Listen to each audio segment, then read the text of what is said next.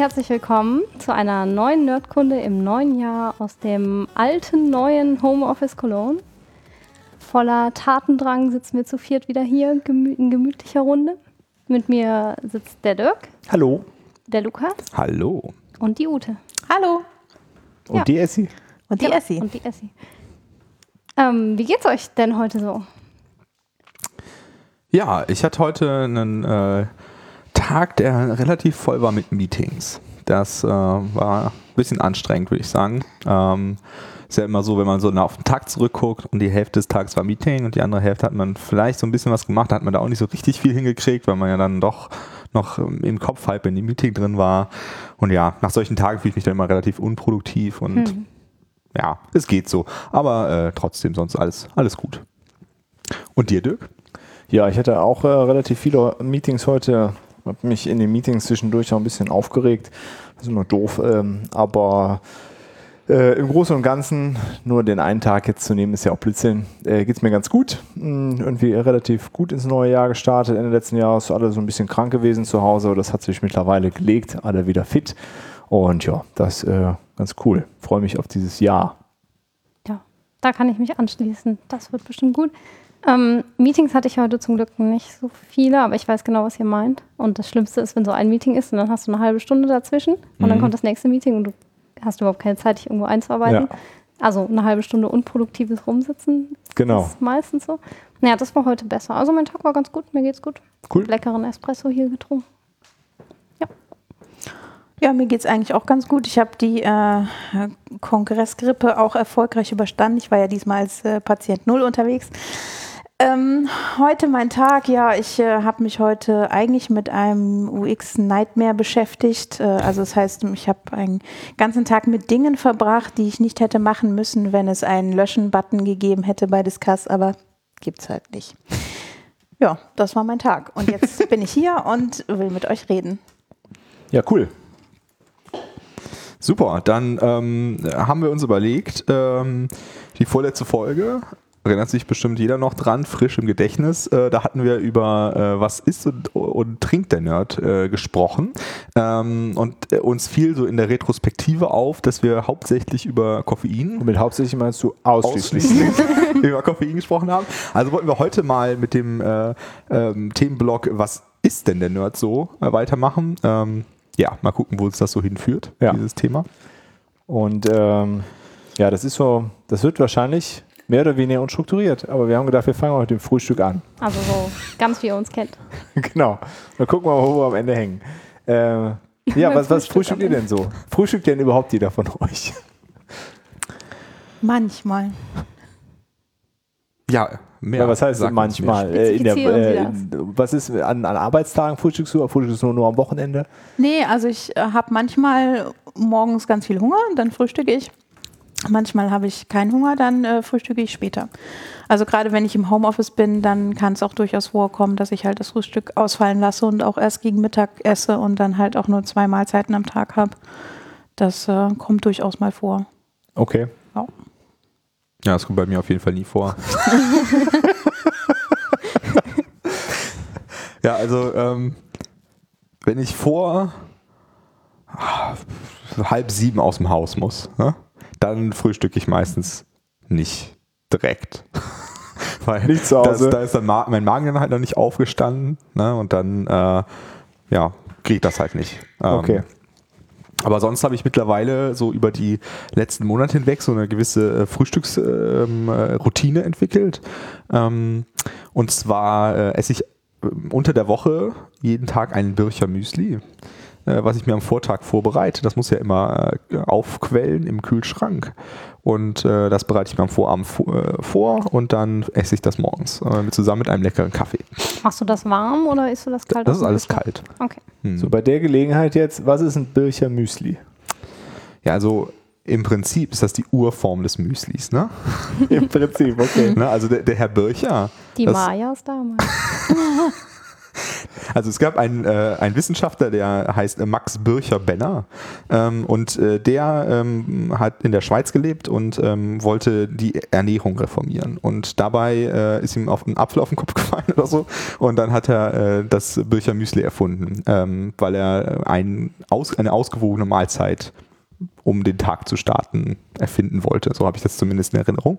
Und ähm, der, äh, das Bircher Müsli äh, besteht halt so zur Hälfte aus äh, einem äh, ge- geraspelten Apfel und zur anderen Hälfte aus Haferflocken und dann halt noch Nüsse dazu oder je nachdem, was man so gerne mag oder Rosinen. Okay, und das also weicht halt in das- Milch ein Okay. und dann kannst du es am nächsten Morgen, ist das ein bisschen, ja, ähm, wie so ein ja, also fester, äh, fester halt als jetzt ein normales Müsli. Ne? Also Okay. mehr so, ja, wie sagt man das? Wie so ein Brei. Brei ne? Ja. Ja gut, wenn du ein normales Müsli aufquellen lässt, dann Genau, durch die es ist ja auch Haferflocken, nicht ja. unnormal, das Müsli. Ne? Also ist es halt, äh, Haferflocken sind ja in einem normalen Also Müsli. auch das Besondere an dem Birchermüsli ist quasi dieser geraspelte Apfel oder was? Genau, würde ich sagen. Dass der, der Apfel und äh, dieses Aufquellen lassen ist das Besondere, Okay. sagen. Ja. Und die Haferflocken sind ein bisschen, also es gibt ja diese ganz knackigen Haferflocken und dann gibt es ja solche Schmelzflocken, die man für Babybrei benutzt. Und das Bircher Müsli hat so ein Zwischending. Also es sind nicht diese ganz harten, knusprigen Haferflocken, sondern welche, die halt besser quellen. Okay, Also ich glaube so ähnlich wie die, die auch im Porridge verwendet werden. okay. Ja. Und das Besondere ist dann aber schon das Aufquellen lassen, ja? Ja, Und warum ist das besonders cool, das Aufquellen lassen? Oder ist das ja einfach weil, aber, also es schmeckt halt ein bisschen. Äh, aber es hat jetzt nichts äh, damit zu tun, dass es dadurch ausgewogener oder Nee. besser verdaubar ist. Nee, also ich, ich glaube zu dem Zeitpunkt, äh, also das ist jetzt wirklich das ganz, ganz dünne Eis, ne? aber äh, zu dem Zeitpunkt, äh, der hat quasi das Müsli erfunden, ne? also dass man Haferflocken und Nüsse und so Ah, okay. zusammen isst und das war halt die Urform. Ah, okay. So habe ich das zumindest verstanden. Ja. Genau. Und äh, was ich daran halt ganz schön finde, ist, ähm, man bereitet quasi am Vorabend was für sich selber vor. Und das finde ich irgendwie ganz nett. Ne? Also man denkt quasi daran, morgen früh will ich was frühstücken und dann am nächsten Morgen braucht man halt nichts mehr zu machen. Man nimmt das einfach nur aus dem Kühlschrank raus und dann kann man gemütlich Okay. frühstücken, wenn man Und- noch ein bisschen groggy ist. Und Und was machst du, wenn du aufwachst und gar keinen Hunger darauf hast? das passiert nicht. Das passiert nicht. Okay. Äh, also, Ich habe immer Ja. so ein Problem damit, Sachen vorzubereiten. Die Theorie ist total cool, aber dann habe ich am nächsten Morgen vielleicht doch keinen Bock auf Mhm. Müsli. Also, ja, also da kann ich wenn dir man wirklich die weiterhelfen. Routine also, hat, ist ja. das gut. Lukas hat einfach immer Bock auf. Müsli. Ja, ich, ich kenne das, ich verstehe das halt auch nicht, wie man zum Beispiel sagen kann, ja, heute habe ich keinen Bock auf Lasagne, ich würde lieber, einen, weiß ich, einen Wrap essen oder so. Das verstehe ich halt nicht, weil ich habe auf alles Bock. Also alles, was ich mag. Du hast nicht manchmal Lasagne-Wrap. Lust auf Sachen mehr als auf andere? Ja, schon, aber äh, dann würde ich nicht das andere jetzt liegen lassen, wenn es da ist. Also, keine Ahnung, würde ich Also das bei trotzdem mir ist es zum Beispiel Na, so, liegen lassen würde ich das dann auch nicht, wenn es einmal zubereitet ist. Aber es Mhm. wäre ja schade. Ich würde mich schon ärgern, dass ich das jetzt essen muss, weil ich es gestern Abend vorbereitet habe. Okay. Obwohl ich jetzt eigentlich Bock auf was anderes hätte. also das kenne ich auf jeden Fall auch. Dann ist man, hat man, man hat ja nicht nur eine Sache im Kühlschrank und äh, dann ist es ja auch manch, obwohl das ist ja auch mehr so vorbereiten, ob man jetzt Sachen noch essen muss, damit die nicht ablaufen. Und dann ist es schon so eine, worauf man jetzt mehr Lust hat. Hm. Esse ich jetzt das Schwarzbrot mit dem Heringssalat oder ein Müsli? Okay. Nee, also ist äh, Hm, für mich jetzt nicht so ein Problem, würde ich sagen. Okay, okay. Und hast du das eben schon gesagt? Tust du was in das Müsli noch rein an Obst oder sowas? Ja, das oder ist eine, also die, das die eine? Hälfte ist eine fertige Mischung. Da, Ja. Also da sind Haferflocken, Nüsse, Rosinen äh, drin. Okay. Und den Apfel tut man halt frisch dazu. Ja. Und äh, ja. Und dann Ja, okay. bereitet man das so zu. Und es ist ja eben schon Porridge ge- genannt worden. Das, das wird ja auch, das wird ja erhitzt, ne? Ja, genau. Mit Das, Milch aufgekocht, ne? Oder in der Mikrowelle. Banausen machen das, habe ich gehört. ja. Aber die Mikrowelle ist eigentlich so viel praktischer und cooler als im Topf. Gut, das denke ich nämlich auch. Äh, aber das ist äh, im Grunde, das quillt ja dann auch aus. Ist von der Konsistenz her dann ähnlich oder was? ja, es war schon noch breiiger. Also, äh, Okay, also das ja, Bildschirm ist schon das noch Bildschirm ist ein bisschen Zeug. stichfester halt, ne? Okay, okay. Und äh, also, äh, ich meine, das ähm, beim äh, Porridge, das kannst du ja nicht vorbereiten, ne? Das Nee, musst du ja warm essen. äh, Genau. Genau, das äh, habe ich auch schon häufig zum Frühstück gegessen. Das finde ich auch sehr lecker. Ähm, aber ja, gerade wenn ich, also momentan stehe ich halt äh, relativ früh auf ähm, und da ist mir das dann zu blöd, morgens noch irgendwie so ein Gericht quasi zu kochen. in Ja, ja. Also das ist jetzt übertrieben, ne? Also das dauert jetzt ja nicht zwei Stunden, so ein Porridge zuzubereiten, ne? aber äh, für mich morgens, wenn ich sowieso noch meinen Kaffee machen muss und so, dann ist mir Das das, ist ganz praktisch, wenn das vorbereitet ist. Genau. Ne? Verstehe Mhm. ich, verstehe ich. Okay. Und, okay, und du, Essi? Ute weiß ja, oder was ist, wenn du was frühstückst, ist das auch eher so ein Müsli? Oder- Ja, kommt drauf an. Also, ähm, wenn ich Bock auf süß habe, dann schon eher Porridge. Also, ich bin ja ein großer Fan von den My Müsli Porridge-Sorten. Ja. Ähm, und wenn es herzhaft sein soll, ähm, häufig Rührei mit äh, dieser türkischen Knoblauchwurst. Tschuk, So, tschuk, Schuk. tschuk, tschuk oder so. Und ein bisschen Tomate, das äh, ist dann so das, die herzhafte Alternative. Aber das entscheide ich dann halt spontan. Okay. Ja, bei mir variiert das auch. Also ich kann mich dem anschließen. Im Homeoffice esse ich auch deutlich später. Ähm, als Frühstück mache ich oft einfach so Quark und Banane, Milch und so ein bisschen von diesen Schmelzflocken, die Ute eben erwähnt hat, weil die Mhm. einfach gut quellen, in den Mixer und dann fertig. Das reicht mir morgens zum Frühstück schon. Das ist aber so Shake-artig dann Das ist schon dann eher, ne? Shake-artig, genau. Ja, das kannst du halt noch mit anderen Sachen Ja. kombinieren. Ne? Kannst du noch irgendwelche Pulversachen reintun, theoretisch mache ich aber nicht.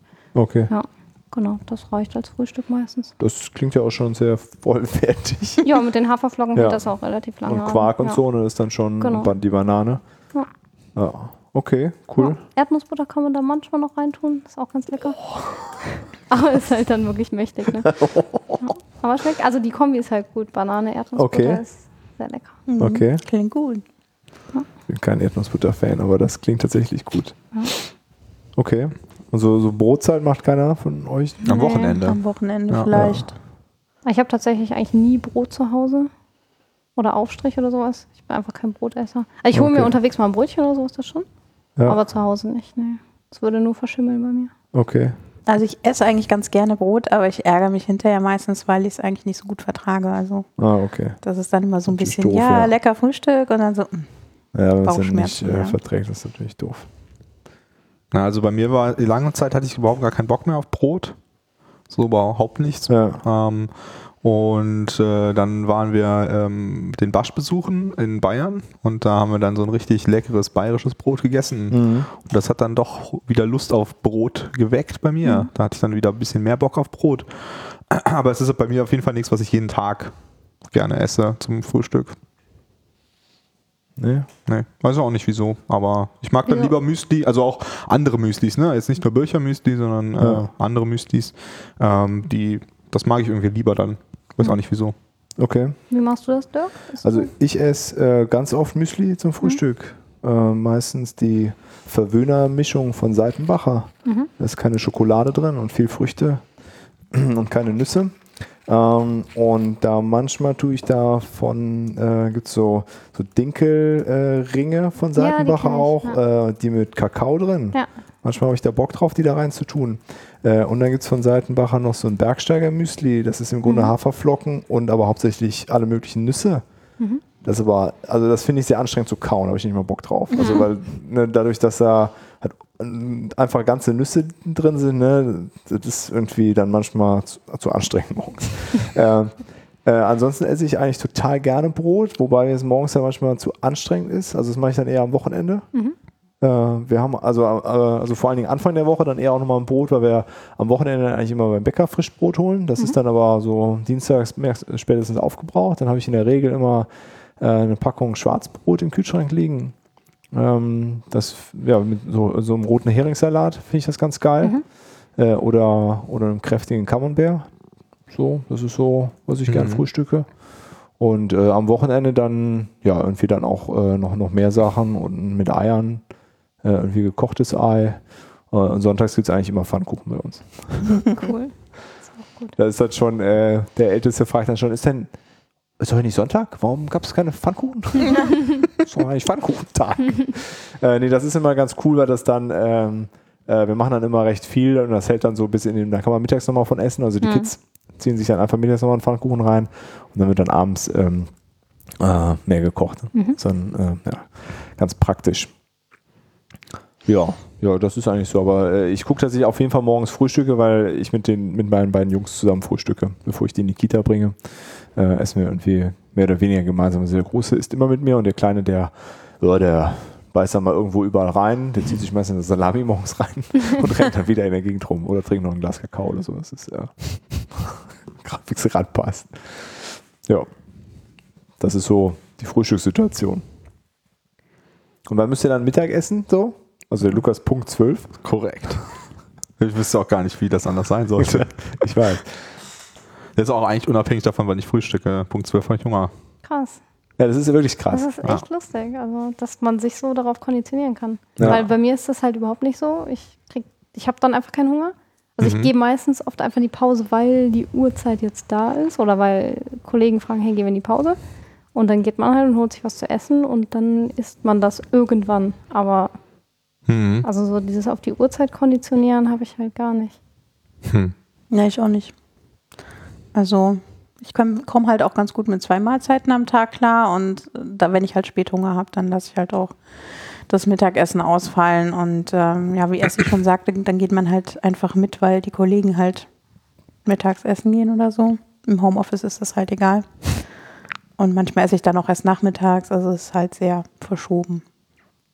Also das kann ich nicht nachvollziehen, da bin ich ganz beim Lukas. Es kommt halt drauf an, es kommt halt auch schwer. drauf an, wie, wie sättigend das ist, was man halt in der Mahlzeit davor gegessen hat. Finde ich. Also wenn ich halt irgendwie sehr, sehr eiweißreich und äh, fettreich esse und wenig Kohlenhydrat, dann hält es halt wesentlich länger satt. Als wenn ich jetzt irgendwie morgens Müsli esse, dann muss ich schon früher was essen. Okay. Ja. Hm. Don't approve. Also ich muss auch eigentlich um 12 und also vor allem auf eine Mahlzeit. Also es ist ganz komisch. In der, also es ist schon so, wie du sagst, Essi, man konditioniert sich da ganz krass drauf. Also weil am Wochenende ist das ganz anders. Also esse ich Ja, auf jeden Fall Wochenende komplett anders. Das Und das funktioniert nämlich, genau Ja. wie du sagst. Und äh, da ist es dann auch, das ist total verschoben dann die Zeiten und dann isst man halt irgendwie viel später oder frühstückt auch viel später. Mhm. Und äh, das das ist auch immer so ein bisschen blöd, weil man will ja eigentlich für die Kinder so ein bisschen Routine, aber die haben dann irgendwie auch noch keinen Hunger Hm. oder er ist äh, total verschoben. Dann isst man auch zu Abend viel früher und dann kurz später nochmal so ein Snack oder so. Hm. Also es ist, glaube ich, vor allen Dingen Konditionierung. Ja. Dass man das, äh, und ist eigentlich ganz gut, äh, wie du sagst, Ute, dass man viel stärker darauf hört, ob man überhaupt äh, Hunger hat. Äh, anstatt einfach, okay, jetzt zack, bumm, essen, weil es Ja, konditioniert. wobei, also bei mir ist zum Beispiel so, ich habe dann einfach keinen Hunger und dann esse ich einfach nicht. Und dann esse ich halt auch den ganzen Tag nichts. Also ich weiß Okay. nicht, ob bei allen das so funktioniert. Ja. Mit, ich esse, wenn ich Hunger habe, weil dann würde ich am Tag meinen Bananenquark essen. Okay. Ja, das stimmt schon. Manche haben halt keinen Also eigenes- mir fehlt halt dieses Hungergefühl einfach, ne? Ja. Und das habe ich halt, wenn ich Sport gemacht habe oder so, wenn ich mich halt tatsächlich ausgepowert habe, dann habe ich das und sage auch, ich muss jetzt was essen. Aber meistens Ah, esse ich okay. einfach, weil, ja, so Zeit vergangen, jetzt sollte ich mal wieder was essen. Okay. So, oder halt Was Appetit. Krass, aber dass du gar Hunger, nicht äh, Hunger dann, dann Also hast. ich, ne, wenn ich mich ausgepowert habe. Ja. Aber, Aber- äh, wenn, wenn du das nicht machst, einfach arbeiten gehst, dann gehst Ja. du einfach abends ins Bett und hast außer dem Bananenquark im Zweifel nichts gegessen. Ja. Krass. Vielleicht noch ein paar Nüsse nebenbei gesnackt oder so, ja. Ja, aber Nüsse. Von daher ist das eine ganz gute Orientierung zu sagen, okay, zeitlich 12 Uhr, Arbeitskollegen gehen in die Pause, alle Meetings Ja. sind so gelegt, dass diese Zeit frei ist. Ich gehe in die Pause und hole mir was zu essen. ja, okay, klar. wenn du Also- jetzt äh, sonst natürlich nichts, dann, dann stimmt das. Weil Ja. das ist ja auch nicht so optimal, ne? Dann einfach nichts zu essen. Ja, ja, klar. Nicht so optimal. Ja, ne, also man, man denkt dann so, ist ja nicht so schlimm, ich hatte ja keinen Hunger, aber Nee, das ist also Nee, sehr, klar, du musst gut. halt dich schon drauf konditionieren. sehr ungesund, äh, nichts zu essen. Ja. Also ich glaube, das ist, hat die Wissenschaft gezeigt. genau wie nichts zu trinken. Ja. Das ist auch nicht ganz richtig. Man kann auch durchaus sehr lange ohne Essen klarkommen, solange du genug trinkst. Aber du wenn brauchst du doch die genug, Nährstoffe. wenn Ja, aber du genug bist halt auf. Fettreserven hast. Ja. Ne? Also wenn du ähm, jetzt sagen wir mal nur Eiweiß zu dir nimmst, dann äh, und halt Vitamine und diese essentiellen Sachen, dann kannst du durchaus halt auch mit ganz wenig Kalorien auskommen oder Ja. halt mit gar keiner. Da, da stimme ich dir Ja. zu, aber äh, diese Dinge, die darf man halt nicht weglassen, ohne dass man sich schadet. Ne? Also wenn man keine Proteine zu sich nimmt, bauen sich die Muskeln ab und wenn du keine Vitamine zu dir nimmst, dann hast du halt andere Mangelerscheinungen. Ja, prinzipiell gebe ich dir recht, aber die Fettreserven sind ja eigentlich dafür da, dass man halt in Hungerzeiten auch überlebt. ja, ja, klar. Also ohne Essen geht schon. ja, gut. Ja. Okay. Aber vielleicht nicht für dich. Ja, aber also ich für mich, äh, ich habe das halt schon oft gehört von Leuten, ne, dass sie irgendwie kein Hungergefühl haben. Ich kann mir das nicht mal vorstellen. Also wirklich nicht. Ich kann das auch also, nicht, Lukas. äh, ich, nicht äh, angucken. ich kann halt drei bis viermal am Tag könnte ich äh, warm essen. Also das wäre halt kein Problem. Hunger ist genug da. Ne? Also kein Problem. Aber äh, das irgendwie ist das so, macht man ja nicht. Ne? Das gehört sich nicht. Äh, und äh, deswegen mache ich das nicht. Aber ähm, also, also keine Ahnung, wenn ich äh, also ich wundere mich, dass ich nachts nicht aufstehe und Hunger habe. Also das ist für mich ja schon fast gut, ne? Ja. Ja, es gibt ja tatsächlich so Ernährungsformen, zum Beispiel viel im Bodybuilding-Bereich verwendet, ähm, dass du wirklich nachts dir einen Wecker stellst, um 3 Uhr nachts oder 4 Uhr nachts tatsächlich nochmal deinen Proteinshakes zu dir nimmst, damit du halt bei diesem konstanten Versorgung deines Körpers bleibst für den Muskelaufbau. Ne? Mhm. Also es gibt auch Leute, die das machen, die nachts dann aufstehen, um was zu essen. Hm. Ja, das Problem wäre dann, äh, wäre ich so verplant. Also um drei Uhr nachts. Glaube ich nicht. Da würde ich versuchen, mit dem, mit dem Wecker zu telefonieren oder so. Also, Du musst der Shaker da stehen, den kannst du trinken und wieder ein, äh, einpennen. Gut, aber wir waren nicht bei mitten in der Nacht, sondern eigentlich halt beim Mittagessen angekommen. Genau. Ne? oh, oh, back on track. Ja, Genau. So, was wird da so gegessen bei euch? nicht Das so viel, voll unspektakulär, deswegen gebe ich das einfach direkt weiter. Okay, also ich trinke äh, äh, ja fast, also ja, die meiste, meiste Zeit ähm, so ein Nahrungsersatzmittel. Ist das, ist das der korrekte Fachausdruck dafür? Ja. Markenneutral äh, sozusagen. Ja. Also so ein Shake. Ein Mahlzeitenersatz. Ein Mahlzeitenersatz. Ähm, äh, genau, also das ist so ein, äh, äh, also das, den Shake, den ich trinke, das ist von äh, Joyland ist die Firma, kommt Mit aus J, Äh, nicht mit S. mit J, nicht Säulend, sondern Joyland, mit sehr lustigen ähm, Zeichnungen und Verpackungsdesigns, kommen aus Holland. Ja, was ganz gut ist, kann man relativ gut hier bestellen. Ist dann ab äh, einer ja, moderaten Menge auch versandkostenfrei, geht ratzfatz. Ähm, genau, das ist im Grunde so ein sehr haferhaltiges Getränk mit allen möglichen anderen Nährstoffen. Also kein äh, Eiweißshake oder so, was man dann zwischendurch schon mal gefragt wird, weil das wird auf jeden Fall nicht reichen äh, als Nahrungsersatz für die, für die Mittags, äh, fürs Mittagessen. Mm, genau, und das, äh, ja, so, kalorientechnisch hat das so 800 Kalorien, die Portion, die ich mir da reinziehe. Äh, schmeckt nach Banane und äh, ich finde es ich find's lecker. Äh, ich mache den dann morgens, wenn ich ins Büro komme, mache ich den Shake fertig. Dann zieht der ähm, durch bis mittags und dann ist der nicht ganz so flüssig und dann quillt der Hafer ein bisschen auf. Ähm, ja, und das hält dann so bis, bis ich abends zu Hause bin. Hm. Habe ich dann eigentlich kein Hungergefühl mehr. 800 Kalorien. 800 Kalorien, ja. Das ist schon viel. Ja. Ja. Aber du machst doch Sport, ne? ja. Ähm, Also ich glaube, unser Abendessen eben war mehr. ja, das ist richtig. das könnte sein. Der Blick. Ähm, genau, äh, ähm, was ich dabei ganz angenehm finde, äh, man trinkt halt dadurch relativ viel. Also wenn der fast leer ist, fülle ich den Shaker nochmal mit Wasser auf, um so den Rest da rauszukriegen. Also dadurch hat man eigentlich dann immer genug getrunken, wobei ich sowieso eigentlich ausreichend trinke. Ähm, und es ist halt kein Völlegefühl danach. Also wenn man sich jetzt irgendwie so ein Gyros oder so reinzieht, sondern dann hat man so fertig. Und so ein Shake ähm, ist eigentlich ganz angenehm. Also man, man ist danach satt, aber hat nicht das Gefühl, dass man voll ist. Vor- und Nachteil davon ist, ich brauche keinen, also man, man arbeitet einfach weiter und trinkt dann dabei den Shake. Nachteil ist, man arbeitet einfach weiter und macht keine so richtige, richtige Pause. Was manchmal ein bisschen, ja, schon problematisch ist, würde ich sagen. Ähm, dass man nicht aufsteht und wohin geht, man in die frische Luft Ja, die frische rumläuft. Luft ist, glaube ich, und die Ja. Bewegung, ja. Genau, also ich habe zwar so ein Standing Desk, wo man dann sich zwischendurch mal hinstellt, aber das mache ich auch potenziell eher zu wenig, äh, würde ich behaupten. Und klar, man geht im Büro mal irgendwie zur Kaffeemaschine, aber ähm, ja, ist so, so Vor- und Nachteil zugleich. Ne? Ich bin brauche dadurch halt nicht so lange abends zu machen und kann eher ein bisschen früher nach Hause. Aber manchmal ist es halt auch ganz gut, irgendwie mal weg vom Arbeitsplatz, vielleicht frische Luft schnappen Mhm. gehen. So. Mhm. Ja, ich mache das ja so wie der Dirk. Ähm, von dem habe ich das ja abgeguckt. Ähm, ich habe aber auch gemerkt, dass ich dann abends auch mehr Bock habe, doch noch was zu kochen oder sowas. Ne? Also wenn man dann halt mittags schon sehr viel Zeit damit verbraucht hat, ähm, mit der Nahrungssammelei und so, Mhm. dann hat man abends vielleicht nicht mehr so viel Nerv. Dann Ähm, aber wenn man mittags sich einfach, also quasi ja nicht gegessen hat, sondern nur was getrunken hat und einfach weitergearbeitet hat und dann halt früher zu Hause ist, dann ist es halt auch okay, mal eine Dreiviertelstunde lang Sachen zuzubereiten abends, Ja. so ne, nach einem normalen Arbeitstag. Und das finde ich ist ein ganz netter Nebeneffekt. Also für mich, ich habe, äh, als ich das erste Mal davon gehört habe, habe ich halt äh, die Nase gerümpft und gesagt, äh, das ist halt für Leute, die kein Essen nicht mögen. Äh, und das trifft jetzt auf mich nicht so zu. Also ich mag Essen eigentlich ganz gerne.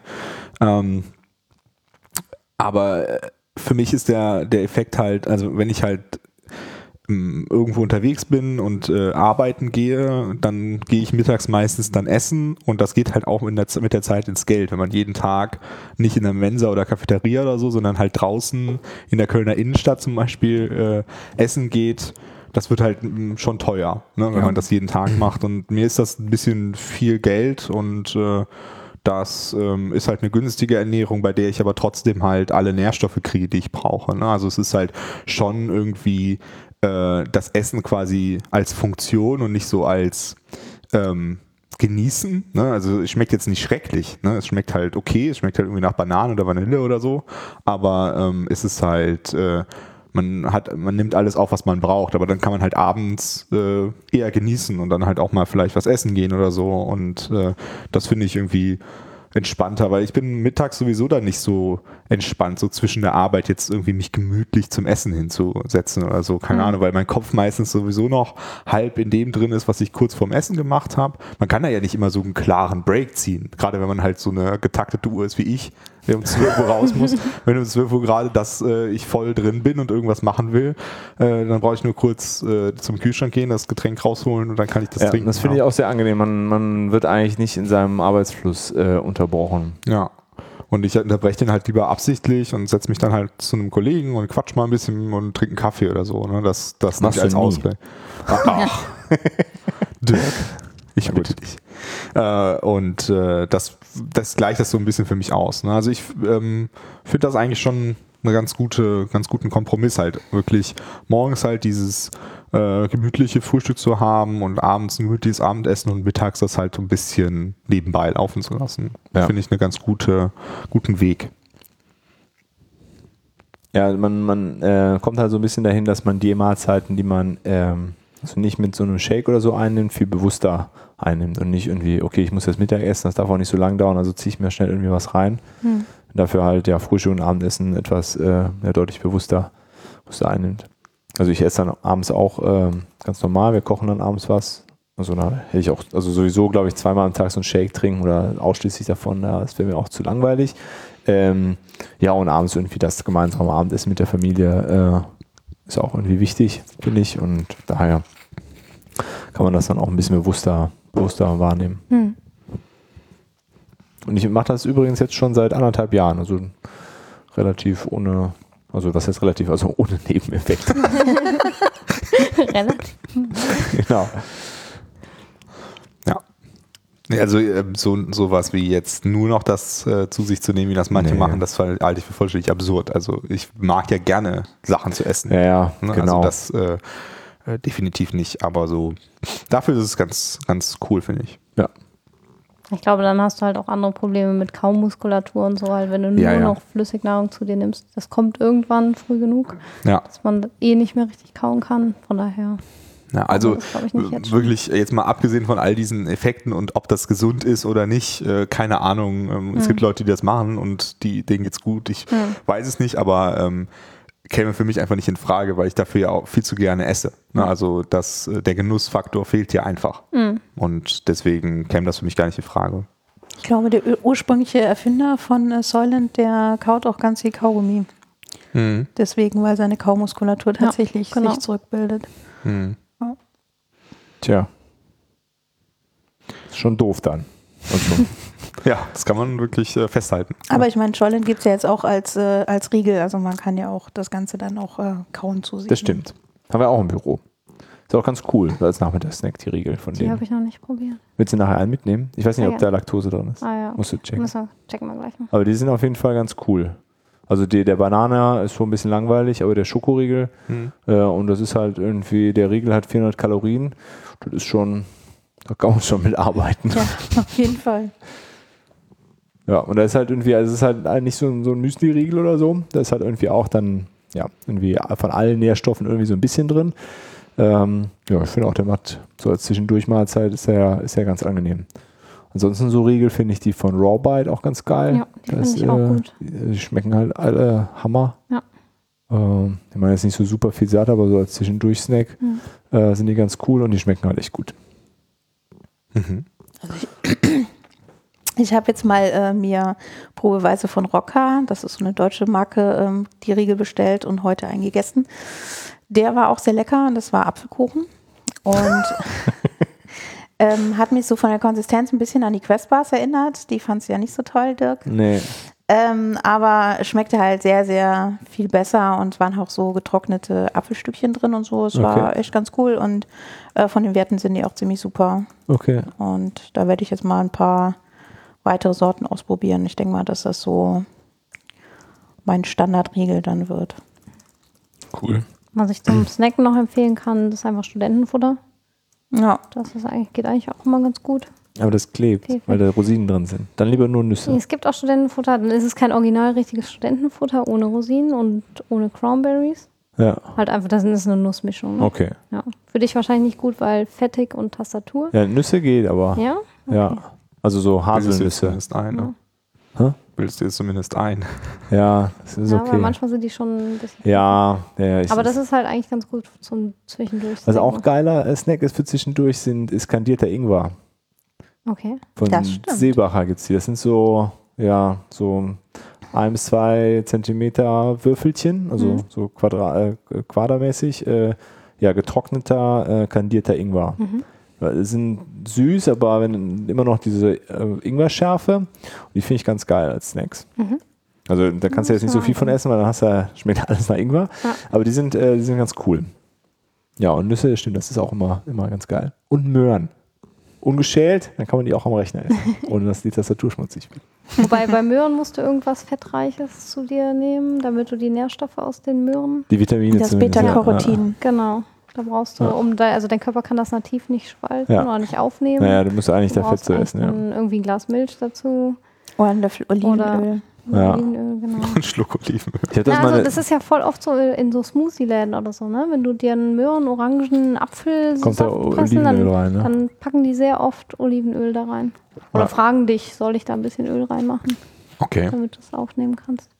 Ja, also wir haben zu Hause so einen Entsafter, da wenn da Möhren reinkommt, dann tun wir da auch äh, einfach so einen, so einen Schuss Olivenöl noch mit dazu. Hm. Aber ich habe das mal eine Zeit lang extrem gemacht mit den Möhren. Da kriegst du irgendwann tatsächlich so, so orangen äh, unterlaufene Fingernägel. Ja. Ja, Das wenn ist du es länger machst, wird dann auch dein Gesicht orange. Mhm. Das ist Ja, wirklich das so. Nee, ist wirklich- ja, nee, ja, aber so, so lange also- habe ich es nicht gemacht. Ist aber für den Sommer nicht schlecht, weil zum das äh. Braune, Bräune fördert und Ja. äh, auch gegen Sonnenbrand vorbeugt. Oh, das sieht, so sieht aus wie eine menschliche Möhre. ja, für Karneval auch perfekt. Ja. Super. Irgendwas ist halt Das immer. günstige, äh, die günstige Verkleidung. Einfach nur noch so einen grünen Topf auf den Kopf setzen und dann bist du die menschliche Möhre.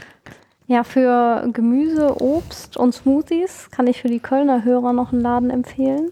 Ähm, da gehe ich tatsächlich öfters in der Mittagspause hin. Der befindet sich am, ja, in der Nähe vom Kölner Hauptbahnhof, nennt sich die Vitaminoase. Okay. Und das ist ein, ja, ein Ehepaar, die einen Fruchtladen haben, in dem die alles Mögliche kleingeschnibbelt praktisch vorliegen haben und die werfen die alles in den Mixer und kombinieren dir das, wie du das Das möchtest. ist ja geil. und das sind teilweise richtig gute Smoothies, die da rauskommen. Cool. Und Säfte. Alles frisch, faire Preise. Finde ich ganz cool. Cool. Ohne jetzt äh, zu krass Werbung zu machen, aber es ist auf jeden Fall eine gute Mittagspausen-Anlaufstelle, auch immer sehr voll da.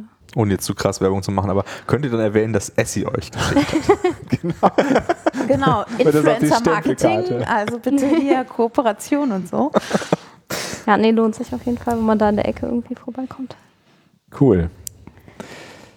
Ja, jetzt haben wir äh, gar nicht so normales Essen besprochen, aber das ist ja. Ist ja auch Ja, aber dann definier ne? doch mal normales Essen. Ich finde es unheimlich schwer immer, weil zu sagen, was ist normales Essen Ja. und was ist gesundes Essen. Es gibt so tausende Meinungen, das ist gesund, du musst ganz viel davon essen und das bitte nicht. Ja, nee, und gesundes dann Essen liest du da- wieder eine komplett andere Meinung und dann Ja. denke ich mir, ja, dann lass mich doch alle in Ruhe, dann esse ich das, was ich will, weil Ja, es gibt halt so viele tausende von Theorien, nur Fette, keine Kohlenhydrate, nur Kohlenhydrate, weiß ich gar nicht, ob es die auch gibt. Stimmt. Also Ja, ja keine High. Carb gibt es ja? tatsächlich. Ja, ja. Und da kannst du doch einfach theoretisch einfach alles machen, oder? Also Ja. Jeder schwört da gefühlt. Also ich habe hier auch so ein, so ein Buch über Geowissen Ernährung, was angeblich gesundes Essen ist. Da sind halt wieder Theorien drin und dann liest du woanders wieder was ganz anderes. Also ich, bei Essen finde ich es unheimlich schwer zu sagen, ist das jetzt wirklich gut oder nicht. Ich esse halt das, wo ich mich mit wohlfühle, Mhm. wo ich merke, das tut mir gut, aber tausende wissenschaftliche Theorien sind dagegen, dass das gesund ist. Ja, ich glaube, das kommt auch so ein bisschen auf, auf den äh, Menschentypen an. Also das, was halt für dich funktioniert, muss nicht unbedingt für mich funktionieren Ja. oder halt für den Dirk. Also Menschen sind da wirklich echt unterschiedlich und jeder muss da, glaube ich, schon teilweise seinen eigenen Weg finden, welche Nährstoffe er halt ganz dringend braucht oder welche, die ihm halt irgendwie mehr schaden. Also es gibt ja Leute, die mit Kohlenhydraten nicht so gut klarkommen. Es gibt Leute, die halt irgendwie fettreiche Nahrung nicht so gut vertragen, die vielleicht auch kein Fleisch essen können, solche Dinge. Also Hm. ist schon sehr, sehr schwierig. Ähm, ich glaube, die Forschung, die wird auch nie irgendwie so zum Ende kommen, was jetzt eigentlich richtig ist. Ähm, aber ich glaube halt auch, dass dieses ganze Thema Ernährung halt extrem auch ähm, mit äh, Mythen und Glaubenssätzen und, äh, Und Kultur. und Kultur auch behaftet ist. Ja, Also und lässt sich halt geil auch vermarkten. Ne? Also da kann Ja. dann wieder einer so ein, weil das alles nicht so richtig belegbar dann ist, dann haut er halt einer so ein Buch raus und dann noch ein Buch und dann noch eine Videoserie dazu Ja. und dann kannst du halt da abkassieren, weil die Leute glauben, das rettet jetzt ihr Leben irgendwie. Ne? Ja. Und letztendlich musst du einfach für dich rausfinden, wo fühlst du dich am gesundesten mit und wo geht es dir danach gut. ja. Keine Weil- Ahnung, voll schwierig. Irgendwie klappt hat das ja bisher auch alles geklappt. Ne? Also, Ja. also was du gerade meinst, auch kulturell. Also auf der Welt wird so unterschiedlich gegessen und den Leuten geht es ja nicht allen irgendwie total schlecht. Ne? Oder zumindest nicht wegen dem Essen nur schlecht oder so. Ne? Also, Mhm. ähm, das ist halt äh, so, so ex also ja, es gibt so extrem unterschiedliche Küchen. Da kann es ja eigentlich nicht so sein, dass nur die eine die Wahrheit ist. Mhm. Was ich mir vorstellen könnte, was irgendwann mal ein Trend werden könnte, so nach den ganzen Fitbits und so, wo jetzt jeder selber seinen Puls und sowas misst, dass man halt in Kombination mit seiner Ernährung auch irgendwie seinen normalen, ja, seine Blutwerte praktisch selber misst mit so einer eigenen Mess kleinen Messstation zu Hause und das dann Mit der korrelieren kann. Ja, wie auch immer, ne? Mit so Finger auf Piekser halten oder Mhm. so und das dann analysieren. Und dass man daraus dann eher noch sehen kann, wie sich seine eigenen Blutwerte entwickeln in Abhängigkeit davon, was man isst. Weil wie oft, wie oft lässt man das analysieren beim Arzt? Selten, ja. Super selten, So ne? selten eigentlich. Und eigentlich sagt das ja auch, ich bin jetzt total der Laie in sowas, aber vielleicht kann man daraus ja auch was ablesen, ne? Mhm. was Ernährung angeht. Ja, ich meine, ein, Ja. ein Trick, äh, um das regelmäßiger zu machen, ist ja Blut zu spenden, ne, weil dann kriegst du ja eine gewisse, äh, also je nachdem, wo du das machst, aber gerade wenn du es in der Uniklinik machst, kriegst du ja äh, deine Blutwerte gesagt und Mhm. was, äh, welche Sachen nicht in den normalen Werten, Ja. Wertebereichen liegen, plus halt irgendwelche Krankheiten, aber ähm, Das kannst ja. du zweimal im Jahr machen, ne? Oder? Nee, ich, ähm, Ich nee, glaube, Männer glaub- können ein bisschen öfter Genau. spenden, alle sechs Wochen oder so. Frauen haben okay. einen größeren Intervall, glaube ich, dazwischen. Aber, Aber- sagen wir mal, zweimal im Jahr wäre wär wahrscheinlich hinreichend, um Mhm. diese Veränderung Aber was zu messen. testen die denn dann alles? Also ich meine, die werden wahrscheinlich nicht, nicht alle Blutwerte. Also die testen auf jeden Testen. Fall auf deinen Eisenwert, weil da falle ich nämlich jedes Mal durch und darf nicht spenden. ich war bestimmt schon fünfmal da und durfte nie spenden. Ja, ich weiß ehrlich gesagt nicht, was, äh, was alle, äh, ist wahrscheinlich auch unterschiedlich. Also ich könnte mir halt passiert. vorstellen, dass es vielleicht solche Sachen wie ähm, Vitamin D-Mangel oder B-Mangel oder halt ge- generell solche, solche Mangelsachen halt vielleicht nicht getestet werden, weil das fürs Blutspenden vielleicht nicht so interessant ist. Ja, die werden wahrscheinlich eher kein großes Blutbild machen, ne? Ja. wo, wo irgendwie auch Ja. wirklich alles drin ist. Aber prinzipiell kann man das halt auf jeden Fall einmal im Jahr äh, machen, sollte man eigentlich auch tun, Mhm. besonders ab einem gewissen Alter. Das mal testen lassen. Ja, ich finde es halt interessant, dass dieses ganze Gesundheitszeug halt eigentlich ja schon genutzt wird mit diesen Smart äh, ähm, Wagen, die man zu Hause dann irgendwie hat oder Pulsmessers, wie viele Schritte bin ich gegangen und so, wie viele Kalorien habe ich dann verbraucht, aber so in dem Bereich wird noch kaum Auswertungen gemacht. Also ist mir auf jeden Fall nicht bekannt, dass es da was. nee, das gibt es auf jeden Fall. Wüsste ich jetzt auch nicht. Ich glaube, die Analytik ist einfach zu teuer. Ja, wahrscheinlich. Also das, das Problem ist, dass du dann halt, also wenn du halt verschiedene Messwerte haben willst, brauchst du halt erstens eine etwas größere Menge Blut, die du dir dann Ja. hier irgendwie abzapfen willst, ähm, musst. Und ähm, auch so die Analysevorgänge sind, glaube ich, ähm, also du musst ja diese Sachen dann chemisch aufbereiten und dann Ja. äh, irgendwelche ähm, durch den Chromatographen oder sowas jagen, je nachdem.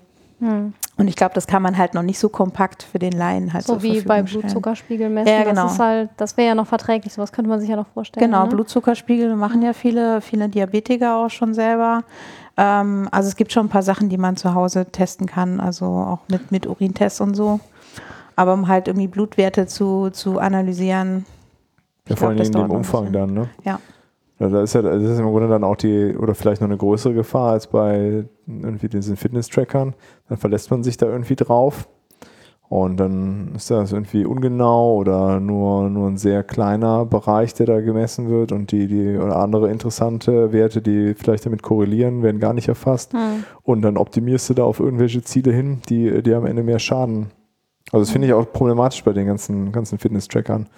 Gerade die, denn wenn die auch noch die Herzrate äh, messen, Hm. dann machen die Leute, messen ja mit ihrer Herzrate bei, äh, beim Sport. Und dann ist das irgendwie sehr ungenau und dann sind sie irgendwie eigentlich viel höher als das, Mhm. was das Gerät angibt. Ja, man, das finde ich halt sowieso so komisch, sich nur auf Geräte zu verlassen, sondern du musst ja natürlich noch auf deinen Körper verlassen. Wie wohl fühlst du dich gerade auf diesem Ausdauergerät, wo dir gerade dein Puls auf Ja, ja. was weiß ich wie hoch geht und das Gerät sagt aber, top, kannst noch weitermachen. Ne? Also Mhm. klar, da muss man halt selber auch trotzdem dieses eigene Körpergefühl behalten und sagen, nee, ich kann jetzt nicht noch höher oder noch schneller laufen. So. Ja, wo, ist es da nicht auch so ein bisschen dabei, dass wenn du äh, irgendwie Fett verbrennen willst, du gar nicht so eine hohe äh, Herzrate äh, haben möchtest, sondern eher eine niedrigere? Ja, Langzeit oder so. Ne? Da Ja. gibt es auch wieder so tausend Theorien zu. Ja, aber dann eher auf Ausdauer langsamer laufen. Ne? Ja. Aber also ich, also gerade bei diesem Fitnessbereich, äh, als ich ähm, äh, nicht letzte, vor, vorletztes Jahr angefangen habe mit äh, also mit Fitness, äh, hatte ich habe ich mir dann ähm, eine Personal Trainer äh, Stunden nehmen, genommen, weil es irgendwie auch sowieso mit in dem in dem Vertrag war bei im Fitnessstudio und im Endeffekt dann auch ganz ganz cool gewesen. Äh, und bin da an, äh, ja, ganz, oder ja, sowieso die, die Personal Trainer, die da äh, rumlaufen, machen einen ganz vernünftigen Eindruck. Die, ähm, ja, die halten, also haben halt nicht gesagt, du holst dir so einen Fitness-Tracker oder so oder irgendwie auch auf Geräte, sondern alles so ein bisschen, ja, hörst halt auf deinen Körper und Genau, guckst halt, dass du das machst und du musst auch nicht irgendwie stundenlang hier äh, trainieren. Ähm, ja, irgendwie so ein bisschen down to earth mäßig, äh, fand ich ganz, äh, ja, ganz sympathisch irgendwie. Hm. Und auch diese Sachen, die ist ja irgendwie äh, an jeder Ecke, hast du das Gefühl, dass die aufpoppen, diese Elektro-Schock-Fitnessstudios, wo du also 20 Minuten ähm, irgendwie Übungen machst und dabei äh, Strom angeschlossen bekommst. Und dann werden die Muskeln zusätzlich äh, kontrahiert. Ähm, habt ihr das mal, Mhm. kennt ihr das? Ja, ja. Ähm, ja, irgendwie, ne, Hauptsache irgendwie so schnell wie möglich und alles mit Technologie. Ähm, ja, wie du sagst, Essi, ne? Lieber mal auf den Körper einfach hören und Ja. Na, das Problem ist, dass diese Technologie halt ursprünglich für Leute entwickelt wurde, die halt nicht mehr mobil sind. Ne? Halt auch diese Powerplates, die man oft in Fitnessstudios hat, die mit dieser Vibration arbeiten. Das ist halt eigentlich für Leute gedacht, die halt entweder halt, äh, weiß ich nicht, nicht mehr mobil sind oder halt äh, Unfälle gehabt haben und sich gar nicht so richtig bewegen können, wie das ein normaler Mensch kann, der ins Fitnessstudio geht.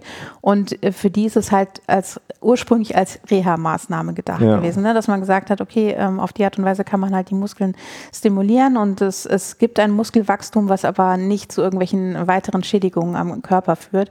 Ähm, von daher finde ich die eigentlich auch ganz cool, aber es ist halt natürlich äh, nicht so gut, das dann halt so hinzustellen, dass es halt reicht und halt mal nicht irgendwie auch noch an die frische Luft zu gehen. und Ja, so. ja, also halt das ist auf jeden Fall. schwierig. Also auch diese Elektrodinger, die sind ja auch also aus einem guten Grund äh, erfunden worden, nicht um irgendwie diese kleinen, diese, diese Therapie, also Fitnessstudios in Anführungszeichen aufzuziehen, sondern ja irgendwie für Leistungssportler, die nach Unfällen genau. dann wieder fit Ja. werden müssen oder so.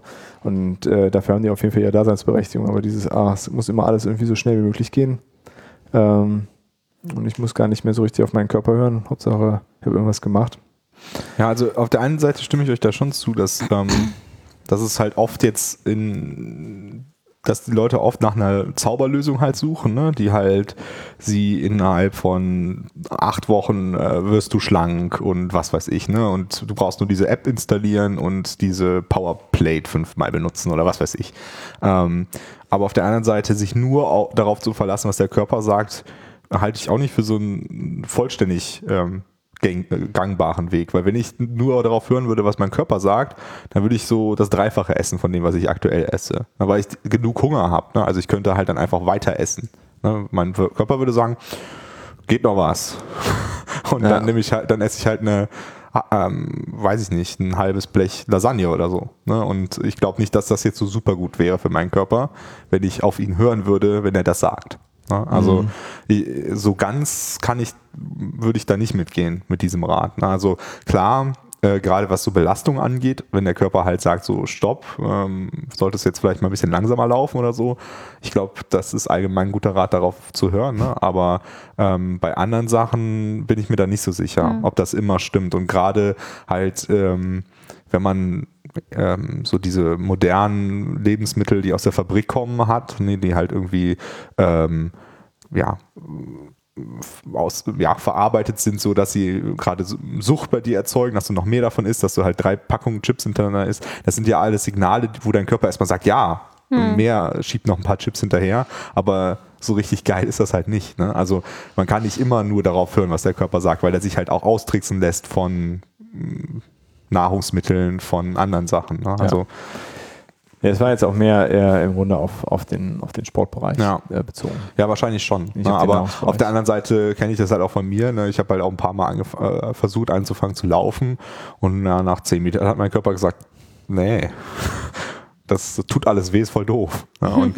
vermutlich hätte ich das dann durchgezogen, vielleicht hätte ich dann ja doch laufen können. So. Aber äh, mein Körper hat dann gesagt, stopp. Ja, ist natürlich, also, ne, äh, also, du, also wenn du Sport machst, ist natürlich auch äh, Belastung und äh, den Körper so ein bisschen an, an die Grenzen treiben. Ähm, ja, muss man etwas, äh, etwas differenzierter äh, schon sehen, das stimmt schon. Gut, Ähm. jetzt sind wir von Essen auf Sport. ne? Genau. Können wir ja vielleicht dann nochmal ein andermal drüber reden, ja. bevor das hier überhaupt gar kein Ende mehr nimmt. Ähm, sind wir denn mit dem Thema Essen soweit? Äh, Ja, also wir haben jetzt, äh, die Essie hat uns ja derailed. Ähm, wir haben jetzt nicht über ähm, klassisches, warmes, klassische warme Mahlzeiten gesprochen. Aber das ist auch langweilig, oder? Genau. Das Also das finde ich total ah, da langweilig. gibt es halt Kochbücher für. genau. genau. Ähm, aber ich wollte nur nochmal einwerfen, dass, äh, glaube ich, jeder hier die zu sich nimmt, ne? damit nicht der Eindruck äh, bleibt, wir essen, ernähren uns nur von Nüssen und ähm, Luft oder so. und, Genau. und, Und komischen Birchermüsli. und komischen Shakes. Äh, das wollte ich nur kurz einwerfen, aber ich glaube, äh, keiner von uns hat da jetzt irgendwelche total besonderen Dinge, die irgendwen wahnsinnig interessieren würden. Wäre jetzt so mein Eindruck, ne? Nee. Oder seht ihr das anders? Okay. Wollen wir dann zum nächsten Thema übergehen? Ja, würde ich sagen. Ja, also äh, wir haben äh, äh, die Frage an die Nerdkunde gekriegt, äh, was wir denn so äh, für Technologien interessant finden fürs nächste Jahr. Ähm, da wir äh, mit Fragen von Zuschauern nicht so gut umgehen können, haben wir die einfach umformuliert und haben die jetzt so formuliert, Eine komplett andere Frage. dass wir,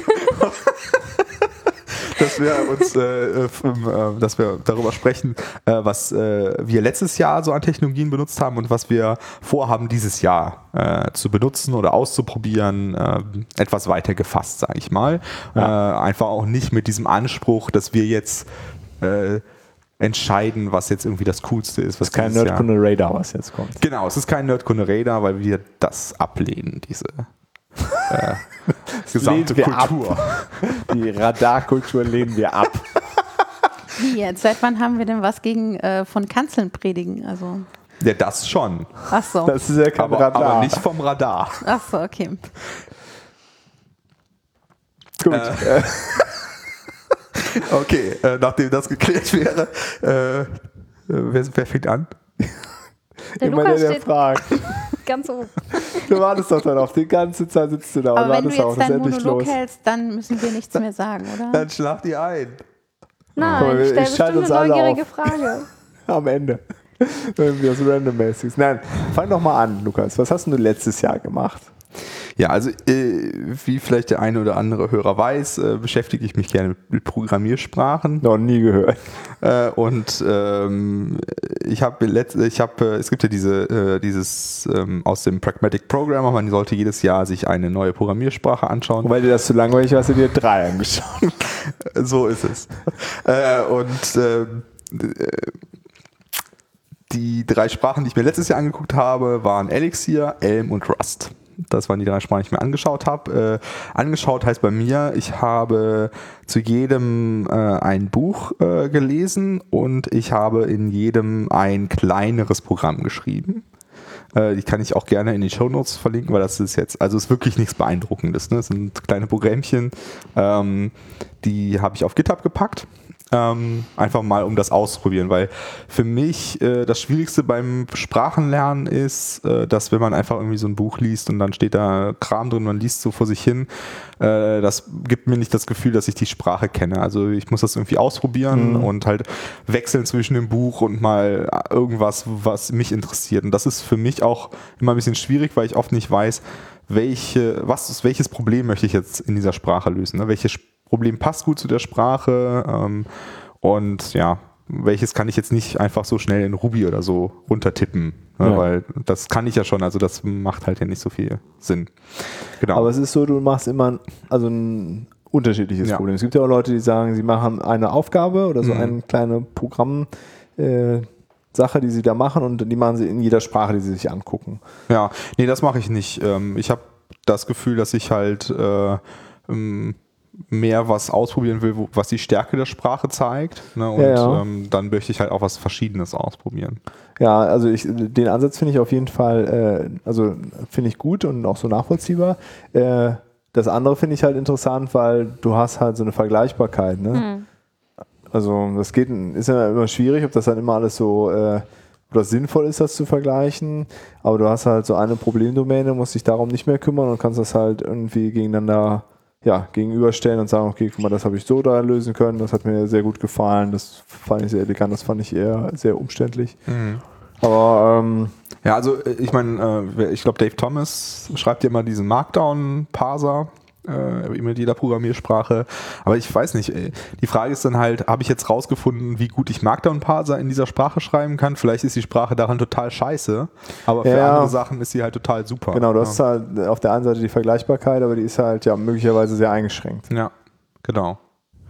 Und, also äh, gerade wenn du so, ne, also Elixir, Elm und, und Rust sind halt sehr unterschiedliche Sprachen und die ja auch in sehr unterschiedlichen Bereichen eingesetzt werden. Ja. Wenn man da jetzt immer sagt, ich, ich baue immer so eine kleine To-Do-Web-App, ne, hm. ist halt fraglich, ob das für alle ein angemessenes äh, Beispiel ist. Ne? Ja. Und, ja, und hinzu kommt, dass mir das auch langweilig wäre. Also immer dasselbe Problem mhm. wieder zu lösen. Weil, keine Ahnung, wenn ich, äh, wenn das Problem sowieso schon nicht so interessant ist, dann ist es sowieso schon schwer für mich dann ja. dabei zu bleiben und, und da möchte ich halt dann schon wenigstens ein interessantes Problem lösen, sag ich mal. Ja. Wie kommst du denn auf ein interessantes Problem? Also ich habe zum Beispiel immer das Problem, ein interessantes Problem zu finden. mhm. Vielleicht kann man dafür was machen. Na, aber das könntest du im Prolog lösen. Nee, ähm, ich, also zum einen habe ich einfach äh, so eine Textdatei, in der sind viele, äh, also immer wenn mir so äh, in den Kopf kommt, das müsste man mal machen, schreibe ich das erstmal auf, weil mhm. sonst habe ich das sofort wieder vergessen. Und wenn ich dann mich mit einer Programmiersprache beschäftige, dann gucke ich da erstmal rein. Okay, Gibt's dann gehst da du die Liste durch und dann überlegst du, was Genau, passt welch, das jetzt was dazu? könnte dazu passen? Genau. Mhm. Und dann ähm, überlege ich halt, also zum Beispiel bei, ähm, bei Rust, ähm, ja, aber Rust ist ja dafür da, Tools, die es schon gibt, nochmal zu schreiben. Ne? Und äh, da hatte ich mir dann überlegt, äh, ich, ähm, was, äh, was, was ich praktisch fände, wäre halt ein Tool, mit dem ich äh, ähm, das so eine Mischung ist aus dem ls-Kommando und dem tree-Kommando, mhm. das halt äh, sowohl einfach eine einen Folder ausgeben kann, aber auch eine Folderstruktur von einer bestimmten Tiefe. Ähm, ist jetzt irgendwie nichts, was ich unbedingt brauche, aber was mich daran halt auch interessiert hat, ist, wenn man bei ls-al zum Beispiel ähm, das auf, auflistet, dann äh, sind da ja diese Spalten, ne, da mit verschiedenen Informationen drin.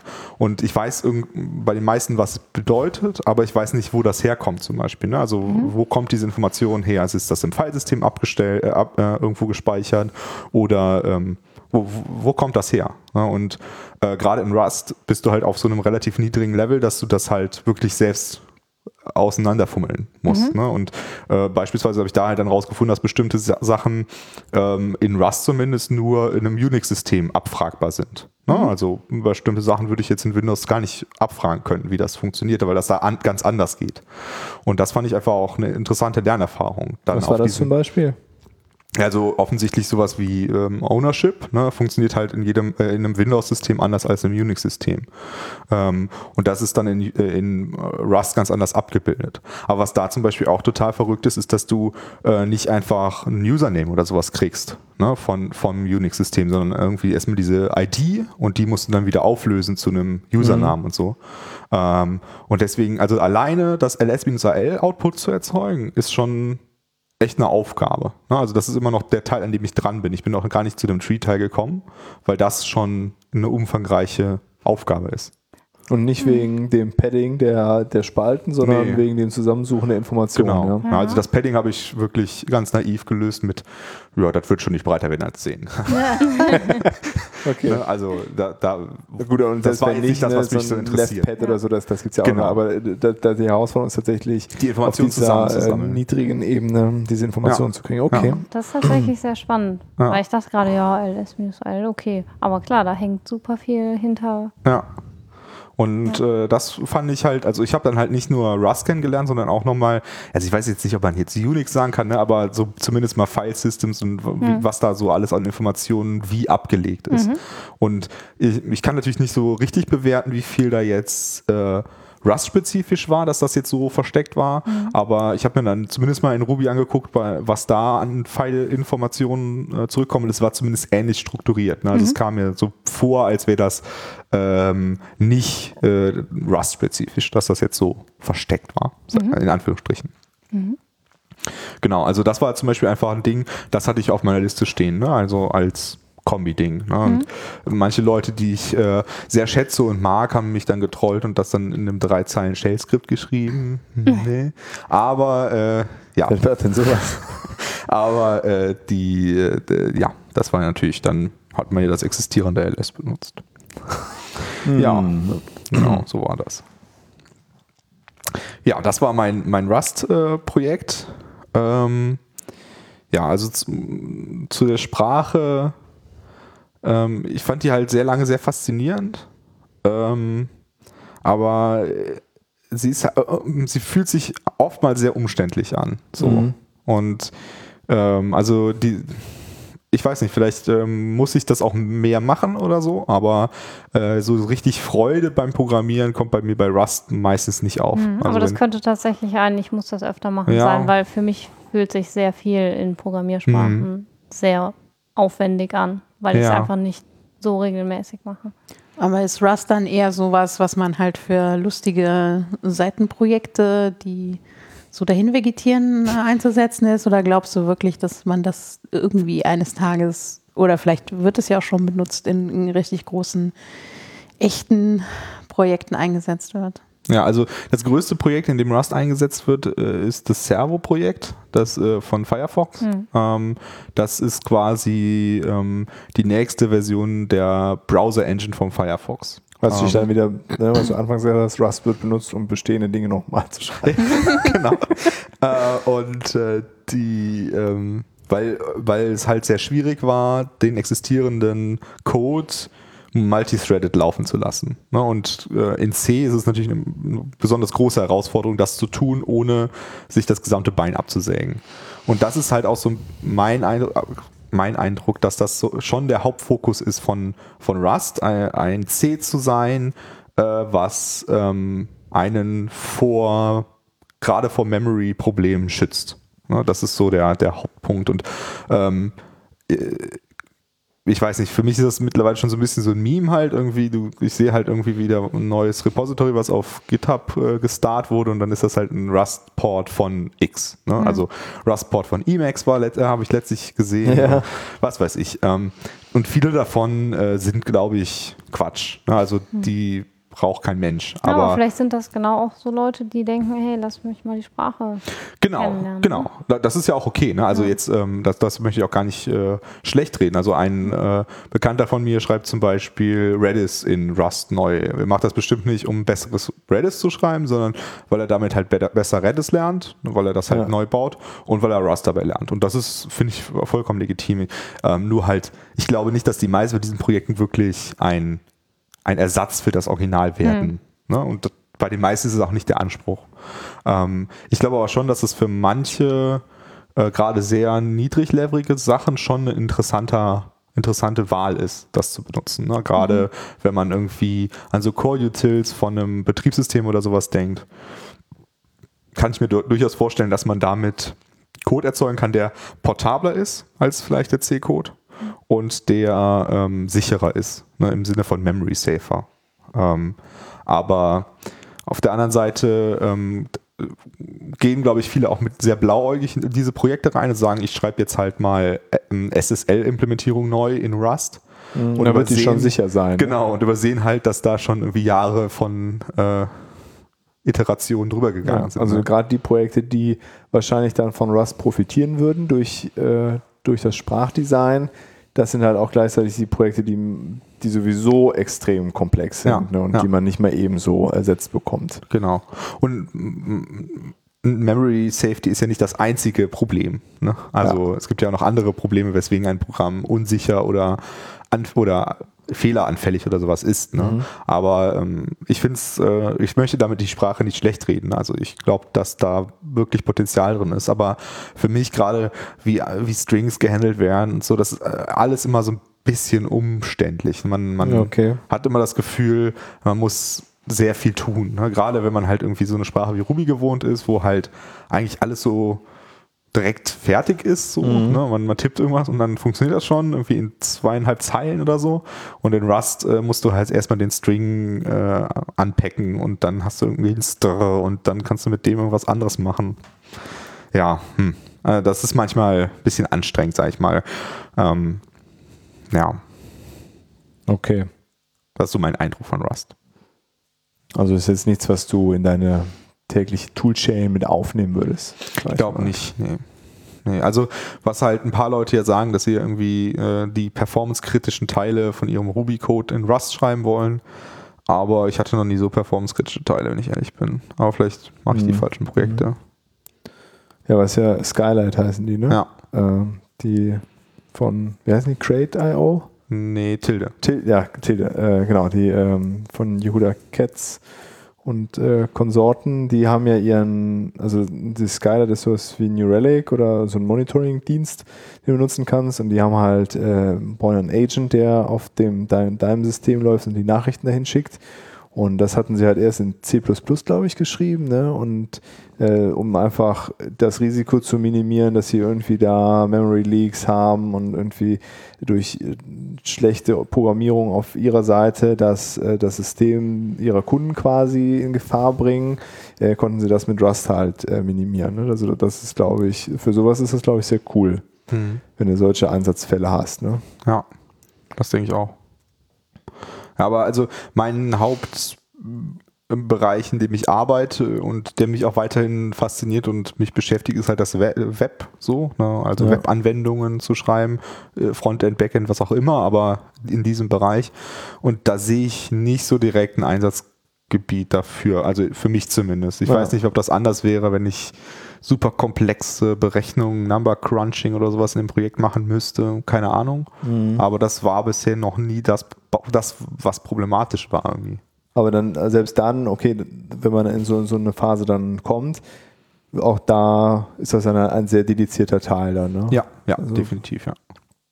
Würdest du jetzt nicht so weit gehen und sagen, okay, dann brauche ich die ganze Web-App halt in Rust? Nee, also ähm, das ist grundsätzlich, äh, finde ich, äh, einfach nicht äh, zielführend. Also mhm. ich glaube äh, einfach, dass äh, die Performance ähm, niemals so super kritisch ist in der Webanwendung, weil du immer noch die Latenz zu überwinden hast und so weiter, wo das dann das Bottleneck sein sollte. Mhm. Und das, ähm, ja, also mag für spez wirklich äh, spezielle Anwendungen anders sein, aber für die meisten Anwendungen, glaube ich, äh, die kannst du ohne Probleme in PHP oder Ruby oder Python oder Perl schreiben. Und deswegen ja. sind die meisten ja auch darin geschrieben. Ne? Also das ist ja kein Zufall, weil das halt einfach ist und reicht. Ja. ja und ja, das ist ja irgendwie sowieso was, was meiner, meines Erachtens nach bei vielen verloren geht, einfach dieses Gefühl, äh, good enough, ne? so die Sprache ist jetzt bestimmt nicht die performanteste auf der Welt, mhm. aber sie macht das, was ich brauche und ich fühle mich mit der wohl. Ne? Das ja. kann natürlich auch dazu führen, dass man irgendwann gar nichts mehr an seiner Toolchain ändert und das möchte ich auf jeden Fall nicht. Also ich möchte neue Sachen ausprobieren und Ja. auch mal mm, was anderes ausprobieren, aber nicht nur, weil es neu und glänzt, unbedingt in meine Toolchain einführen. Das ist nicht Ja, so und dann als das neue Standard-Tool. Und für alles Genau. muss ich das jetzt einnehmen, weil das ist das neue glänzende Ding. Genau, gerade als JavaScript-Entwickler hört man das häufig, ja, dass neues te- glänzendes Tool jetzt der Goldstandard und Industriestandard ist. Ja. Das äh, passiert schon mal. Okay, und das waren jetzt die Sachen, die du dir letztes Jahr angeguckt hast oder die du dir jetzt weiter auch noch, an dem einen bist du ja noch aktiv dran, an dem Rust-Projekt wahrscheinlich. Ja, also noch äh, erweitern auf deinem an dem. Elm-Projekt bin ich auch noch dran. Hm. Äh, bei dem Elixir-Projekt, das bin ich nicht mehr so dran. Hm. Das äh, war auch nicht so ein interessantes Problem. Und für dieses Jahr, da steht noch was auf deiner Liste? Ja, also dieses Jahr wollte ich äh, mich ein bisschen mit Go beschäftigen. Ähm, ich habe das ja eine Zeit lang ganz ignoriert, weil ich gesagt habe, ja, Rust, ich mache einfach Rust und alles gut. äh, aber ich finde Go ist auch sehr interessant. Ähm, wenn man, also das Ding ist halt, auch hier brauche ich es eigentlich wieder in meinem Toolchain. Also wenn ich jetzt wirklich nur darauf gucken würde, was kann ich am besten einsetzen, würde ich mir Go, glaube ich, nicht äh, unbedingt anschauen, weil äh, ich glaube, Go's Stärke sind gerade halt, äh, wenn man äh, Executables an wen ausliefern will, zum Beispiel an den Kunden ein äh, Command-Line-Tool oder sowas äh, ausliefern möchte und man möchte nicht, dass der erst Ruby installieren muss oder erst Python installieren muss oder sonst irgendwas, sondern einfach hier, lad dieses Binary runter und mach und execute. Ne? Ja. Ähm, Habe ich jetzt selten diesen Anwendungsfall. Ähm, aber ähm, ich finde, ähm, also Rust und Go können da beide für eingesetzt werden, für diesen An Einsatzzweck. Und ähm, ich finde Go eigentlich auch nicht schlecht, weil da gefällt mir die Syntax und die Ausdrucksstärke besser als bei Rust. So von, von dem, was ich bisher ausprobiert habe. Und das wollte ich mir ein bisschen näher anschauen. Und wie ist das so? Äh, hast du da so einen Vergleich ähm, Tooling oder ähm, Library Support? Weil ich habe das Gefühl, bei, bei Go gibt es echt super viel Hm. Sachen schon, die man einfach nutzen kann. Ja, also zum einen äh, ist die, die Standard-Library von Go wirklich imposant. Also da ist echt viel Kram drin. Mhm. Ne? Also abgesehen davon, wie jetzt zum Beispiel jetzt so ein super High-Performance HTTP-Server, der halt einfach da drin eingebaut ist, weil Google den halt braucht, ist der Mhm. halt einfach in der Standard-Library drin. Ne? ähm, sind da halt äh, wirklich, äh, also Mathe-Libraries und so weiter, ist alles in der Standard-Library mit enthalten. Und äh, dazu kommt, dass das Ökosystem halt wirklich umfangreich ist. Hm. Ist auch schon ein bisschen älter als Rust, oder? Nicht Ich- viel, aber ja, ich meine 2008 oder so gefährlich. kann ich nicht sagen, was älter ist. Also was, was äh, auf jeden Fall stimmt, ist, dass äh, wesentlich mehr Geld da reinfließen kann, weil Mozilla weniger Geld hat als Google. Mhm. Ne? Also äh, das ist halt ohne Zweifel so. Ähm, Ja, 2009, okay. und äh, deswegen entwickelt sich es halt auch relativ schnell. Äh, sie behaupten auch immer von sich, dass die Garbage Collection quasi so schnell ist, dass man, dass man gar keine hat. Hm. Ähm, ich kann, habe keine. Nichts, Vielleicht hat man ja das- auch einfach gar keine. man, vielleicht hat man auch gar keine, weil man gar kein Garbage produziert. Ähm, aber äh, das äh, kann ich nicht bewerten, weil ich bisher nur so ein bisschen marketingartige äh, Claims dazu gelesen habe. Ich hatte aber auch schon mal von einem von diesen 1000 Datenbanken, die in Go geschrieben sind, äh, die hatten auch gesagt, dass sie das gemerkt haben, wie der Garbage Collector von Version zu Version immer besser wird. Ich weiß nicht mehr, welches war. Influx vielleicht, ich weiß nicht. Ähm, und äh, das klingt auf jeden Fall auch sehr interessant, ne? weil das ja auch so eine Sache ist, äh, die die Rust-Leute von sich behaupten, so, wir haben keinen Garbage Collector, deswegen sind wir auf jeden Fall schon mal für Sachen geeignet, für die andere Probleme nicht geeignet sind. Ja. Aber stimmt das halt noch, wenn der Garbage Collector so schnell ist? Ne? Mhm. Hm. Ähm, ja.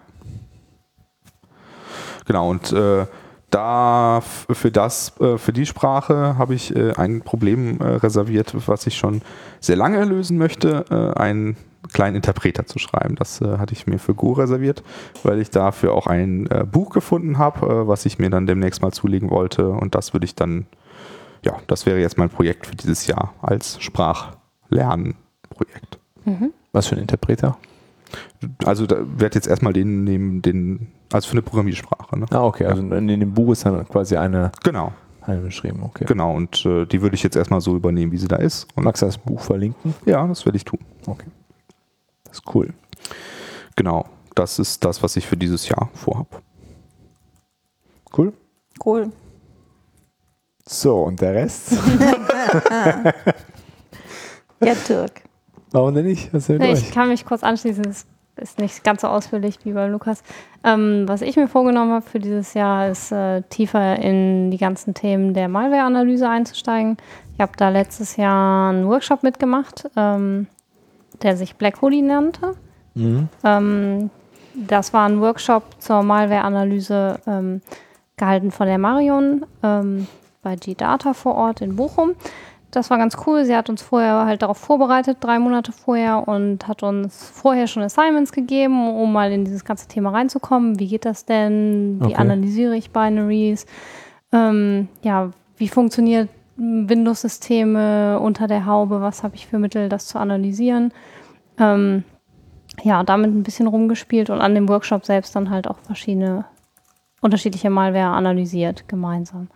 Ja, und das, den ganzen Themenbereich, der ist super komplex und ich Mhm. habe kratze da so super weit oben noch an der Oberfläche, aber da würde ich gerne tiefer einsteigen dieses Jahr in die Themen. Ja, Cool. Da gibt es auf jeden Fall viel, viel zu lernen. Das ganze Spektrum Krass. ist sehr groß, ja. Okay, cool. Und das ist halt auch wieder viel Low-Level. Was ist ein Stack-Pointer? Wie funktioniert das alles etc. Ein Mhm. bisschen an die Uni wieder erinnert gefühlt, wo man das mal hatte. Oh ja, ja, und wieder vergessen. Mhm. Aber es ist halt echt ein spannender Bereich. Ähm, genau, das ist so mein Ziel für dieses Jahr. Und hast, was- hast du dir da schon, also Dinge, die du speziell erforschen möchtest? Hast du da irgendwie Bücher im Hinterkopf, die du da Ähm, schon lesen willst? Oder? Ja, ich habe da ein paar Bücher auch schon zu Hause liegen. Es gibt ein, ich kann die verlinken. Es gibt ein großes zum Reverse Engineering und für die Malware-Analyse, die zu Hause liegen und jetzt so langsam angefangen werden, von mir gelesen zu werden. Ähm, ja, genau. Ansonsten, wie ich im letzten, in der letzten Folge schon erwähnt habe, äh, Radare 2 kann man sich mal angucken als Mhm. Reverse Engineering Framework. Das ist auch so ein Ziel, ja, das besser kennenzulernen. Cool.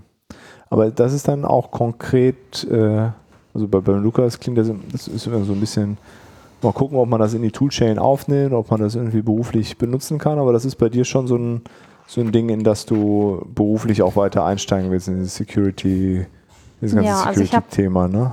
Ich habe letztes Jahr in diesem Bereich gewechselt, jetzt nicht in den Bereich Malware-Analyse, aber generell Security-Bereich. Und ähm, ja, die Bereiche sind schon, die Unterthemen sind sehr spannend auf Ja. jeden Fall. Also, Also- noch viel stärker, also nicht nur äh, allgemeines Interesse und das mal sich anzugucken, sondern auch ganz stark, äh, da kannst du das beruflich äh, machen. Ja, also momentan nicht, aber ähm, ist auf jeden Fall eher so momentan privates Interesse. Ah, okay, Ja. okay. Ja, ähm, genau. Ansonsten der ganze Forensikbereich ist natürlich noch unheimlich spannend. Da weiß ich auch noch viel zu wenig drüber. Also da gibt es einiges, was man sich dieses Jahr mal angucken Ja, cool. könnte. Ja. Also können wir ja ähm, zwischendurch immer nochmal nachfragen im Ja. Verlauf des Jahres, was so die, die Sachen und die Themen machen. Ja, das ist vielleicht nicht verkehrt, da ein bisschen zu triezen. Ne? ich habe auch schon überlegt, irgendwo, na, das ist jetzt gefährlich, wenn ich das hier sage, aber irgendwo einfach mal einen Vortrag einzureichen, der irgendwann später im Jahr ist, Ja, wo der CFP möglichst früh offen ist und so, dass man halt keinen Ausweg mehr hat, um sich nicht damit beschäftigen zu können. Genau weil so habe ich es man, gemacht, ja. ja, das, ich glaube, ich bin auch so ein Typ, der das machen muss, weil da muss so eine Deadline stehen, so und jetzt musst du bis zu diesem Zeitpunkt auch wirklich damit dich beschäftigt haben. aber das habe ich schon von vielen gehört, dass, dass sie das machen. Ja. Weil dann Also bist du so ein dafür bisschen gezwungen. selber austricksen und Ja. Und es ist ja auch cool, ne? du Zukunft, kannst es dann ich präsentieren. dafür hassen, aber ja. Das, Ja, gut. ja. aber das jetzige Ich ist super zufrieden. ja, genau. Aber es ist, hat ja auch viele Und das Vorteile, danach ne? wahrscheinlich auch. Ja, auf jeden Fall. Weil also du mal guckst es dir nicht nur so, so an, in Nee, du musst es Anführungszeichen, halt so sondern verstanden dass haben, dass du es weitergeben erklären kannst. kannst, ne? und das ja. ist echt immer cool. ja, das wäre Das vielleicht eine auch noch so ein, so ein Ziel für dieses Jahr, einfach auch mal was aktiver ja, vorzustellen und Da gibt es ja immer am Ende des Jahres eine Konferenz, wo man sowas ja, nee, das äh, ist nicht das Ziel, aber Wieso? das ist ein bisschen zu hoch gegriffen. Ähm, aber ja, generell vielleicht mal Also, Konferenzen nicht nur organisieren Ah. und äh, gut, teilnehmen, sondern auch. Und ich Ja. finde, du solltest auf dem Kongress was einreichen. Warum denn nicht? Man muss immer Ja, und das schneiden wir jetzt raus.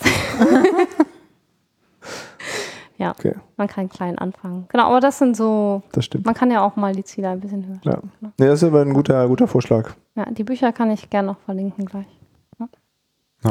Also es klingt auf jeden Fall so, als würdest du tief rein äh, tauchen ins Ja. System. So mal gucken, ob ich wieder rauskomme und danach was verstanden habe. Cool. Du hast dir doch auch einen Vortrag eingereicht, wo du dich mit beschäftigen willst, ne? Ja.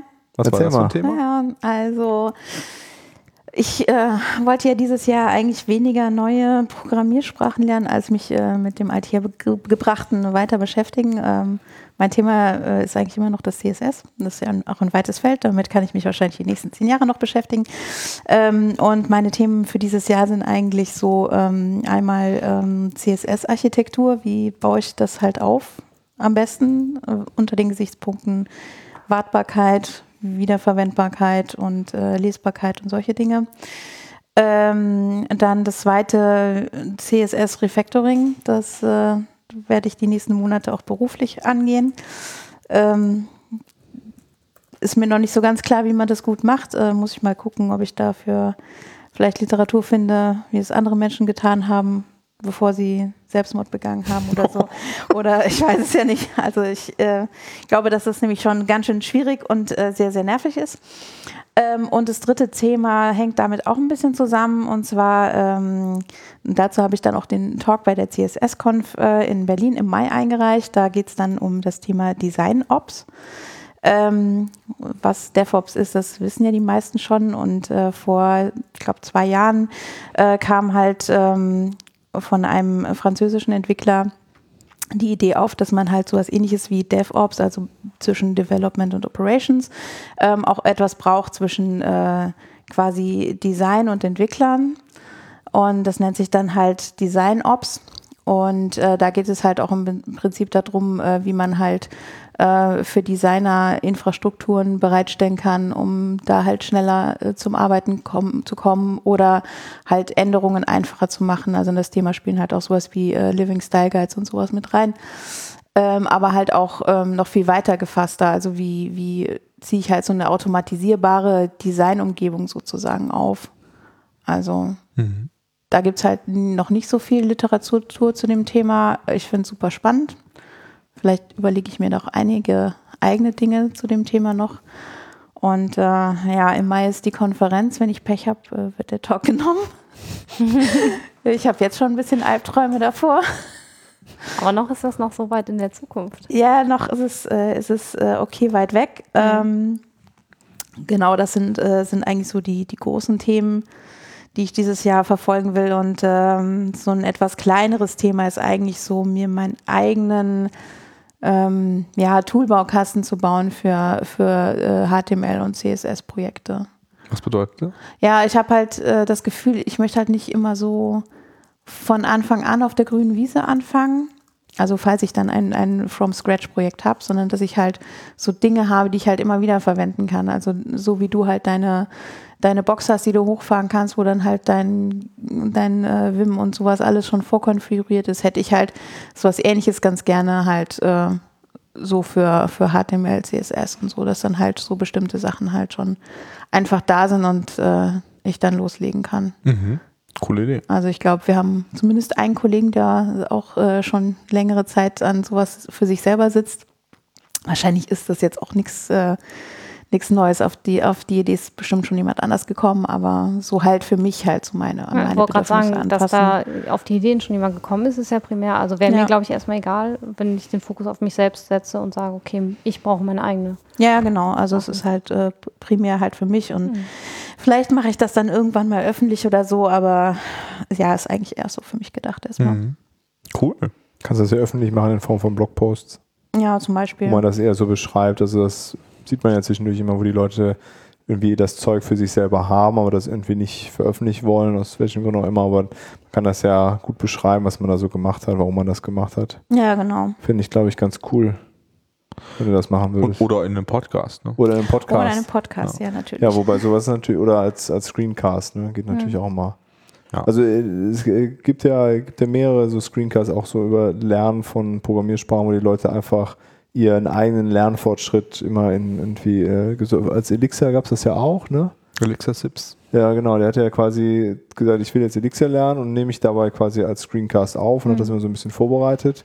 Es ist wieder in diese Richtung, man setzt sich quasi so eine Deadline und bereitet das nochmal auf. Ja. Ist, äh, ja, also gar nicht so darum, dass das viele dann irgendwie äh, konsumieren oder damit irgendwie Geld zu verdienen oder so. Einfach dieses, äh, ja, ich muss das nochmal aufbereiten, so dass das jemand anders potenziell nachvollziehen Ja. kann.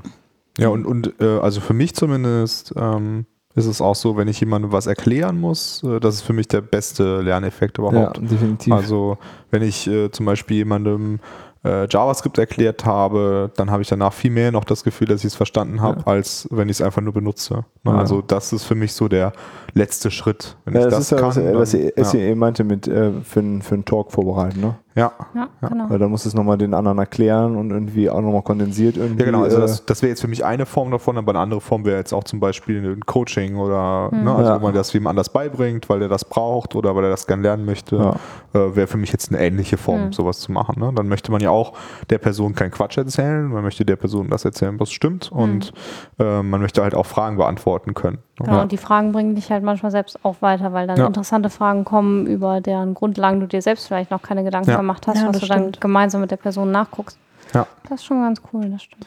Genau, das ist ja auch was, was viele äh, Juniors halt übersehen, ne? dass sie da, also die stellen eine Frage und gehen erstmal davon aus, dass der Senior sie beantworten kann, ne? Ja. weil der macht das ja schon so lange, ne? der, der macht ja schon 100 Jahre Rails, der muss das doch wissen. ja. Ähm, aber das ist halt manchmal nicht wahr, ne? oder Ja. jeder, manchmal, man- manchmal auch häufiger. häufiger, ja. Genau, und dass man dann halt erstmal, dass man vielleicht schneller weiß, wie man es rausfindet, ne? als jemand, Ja. der Erfahrung in diesem Bereich hat, aber dass man es trotzdem nicht einfach so weiß. Ne? Ja.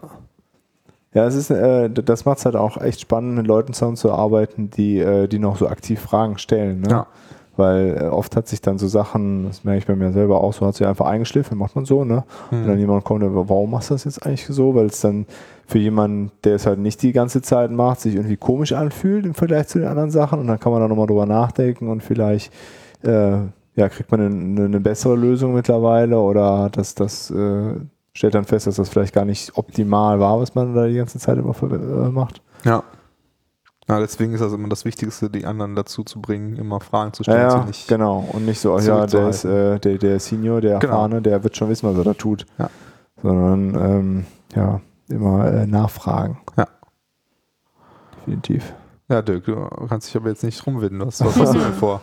Ich, äh, also ich werde zum einen, äh, würde ich gern ähm, mir auch dieses Jahr äh, Go anschauen, weil ich das äh, mit diesem äh, ja, Executable, was man so rumreichen kann, tatsächlich interessant finde. Und das würde ich gerne mal irgendwo einsetzen, möglicherweise. Ähm, dann würde ich mich gern stärker mit äh, Docker äh, beschäftigen im, im Rahmen von irgendwie Deployments. Ähm, habe letztes Jahr viel so Cloud-Infrastruktur, Automatisierung dazugelernt, so mit Tools wie Terraform und Packer. Und ähm, ja, würde gerne ein bisschen mehr damit äh, rumspielen, wie man, wie man eine Rails-Anwendung äh, in Docker-Containern deployt, weil das, ähm, habe mir das schon ein paar Mal angeschaut. Ähm, ja, immer noch so ja, irgendwie gut Fragezeichen sind, wie man das genau machen kann und was man daraus für äh, Vorteile äh, ziehen kann. Also ist das wäre irgendwie spannend. Und dann werde ich äh, an meiner alten Fachhochschule wieder mh, einen Kurs gehen, den ich letztes Jahr auch schon gegeben habe. Mh, Da geht es im Grunde so ein Wahlpflichtfach. Das ist eine von diesen paradoxen deutschen Wörtern, die die Essi letztes Mal rumgeschickt Genau, hat. Wahlpflichtfach. Macht keinen Sinn. Äh, macht überhaupt gar keinen Sinn. Ähm, da, das nannte sich Social Coding, irgendwie ein komischer Name, aber jetzt ist es halt Social Coding. Äh, Im Endeffekt habe ich da letztes Jahr äh, eine Handvoll Studenten erklärt, was ich so als Entwickler mit Fokus auf Web mache.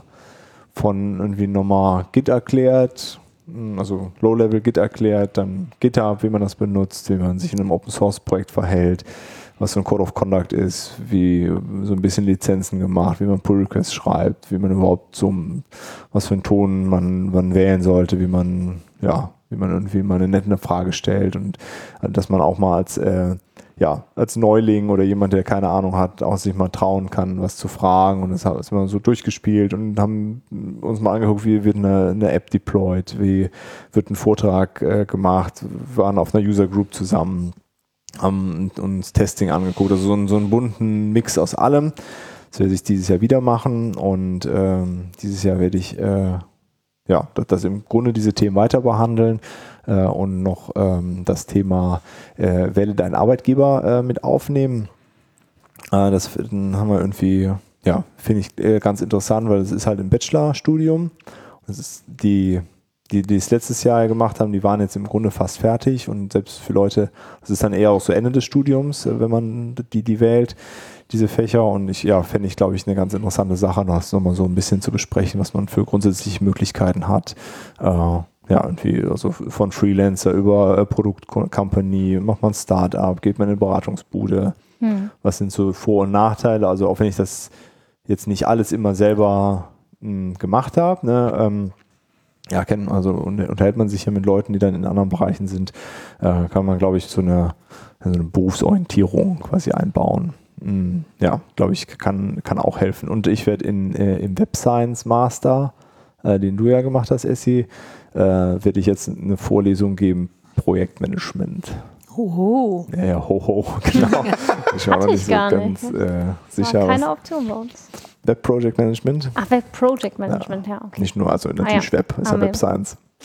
Genau, und diesen Web Project Management äh, Kurs werde ich dann äh, machen. Mhm. Ich weiß noch nicht ganz. Also äh, ich war sehr, ähm, ja, so ambivalent, ob ich das machen soll. Und das ist auf jeden Fall so ein Ding, das ich gemacht habe, weil, äh, ja, diese Herausforderung anzunehmen. Ja. Das ist auf Englisch und irgendwie Master und ja, bin mal gespannt. Also dieses Social Coding, das war halt so, da habe ich halt so aus dem Nähkästchen geplaudert, das war, war ganz nett. Oder das andere, Aus dem diese- Nähkästchen geplaudert und so 10 bis 12 Stunden Folien geschrubbt pro Vorlesung. Ja, nicht immer. Aber auf jeden Fall, das ist äh, ein anderes Kaliber als so ein Projektmanagement-Zeug in einem Master auf Englisch. Äh, Auf jeden Fall. Musst du dann am Ende auch Prüfungen abhalten? ja, das äh, sowohl, also ja, es muss natürlich äh, eine, eine ähm, Prüfungsergebnis irgendwie ermittelt werden. Und in diesem im Social Coding haben die dann am Ende, weil das ist halt schwierig, da kann ich ja keine Klausur so richtig stellen. Also über was soll ich eine Klausur stellen? Da hatte ich dann mit ähm, mal einem der Profs gesprochen und der meinte, bei sowas äh, macht er dann oft so ein Projekttagebuch sozusagen. Und wir haben im Grunde nochmal so ein bisschen zusammengefasst, äh, was sie das ganze Semester über gemacht haben. Mhm. Ähm, und das habe ich dann bewertet, wobei ich dann ja hauptsächlich auch so das Einbringen und wie, wie so die Zusammenarbeit äh, über, über den ganzen Kurs war. Und äh, bei diesem Web Project Management wird das wohl so ähnlich sein, weil da ist wohl auch nicht so richtig eine Prüfung am Ende. Mhm. Äh, oder es ist schwierig, eine Prüfung zu machen, weil das ist dann halt, ähm, man trifft sich, also es gibt so eine An Begrüßungsveranstaltung, wo alle vorhanden, also alle da sind, die Studenten. Das ist eigentlich so ein Remote-Studium. es ist mehr so einführen. Genau, dass die Dozenten kennenlernen und Ja. die Kurse kennenlernen, die Wahlpflichtfächer stellen sich vor. Es ist halt ein Wochenende, wo, wo alle halt Ja. vor Ort hinkommen.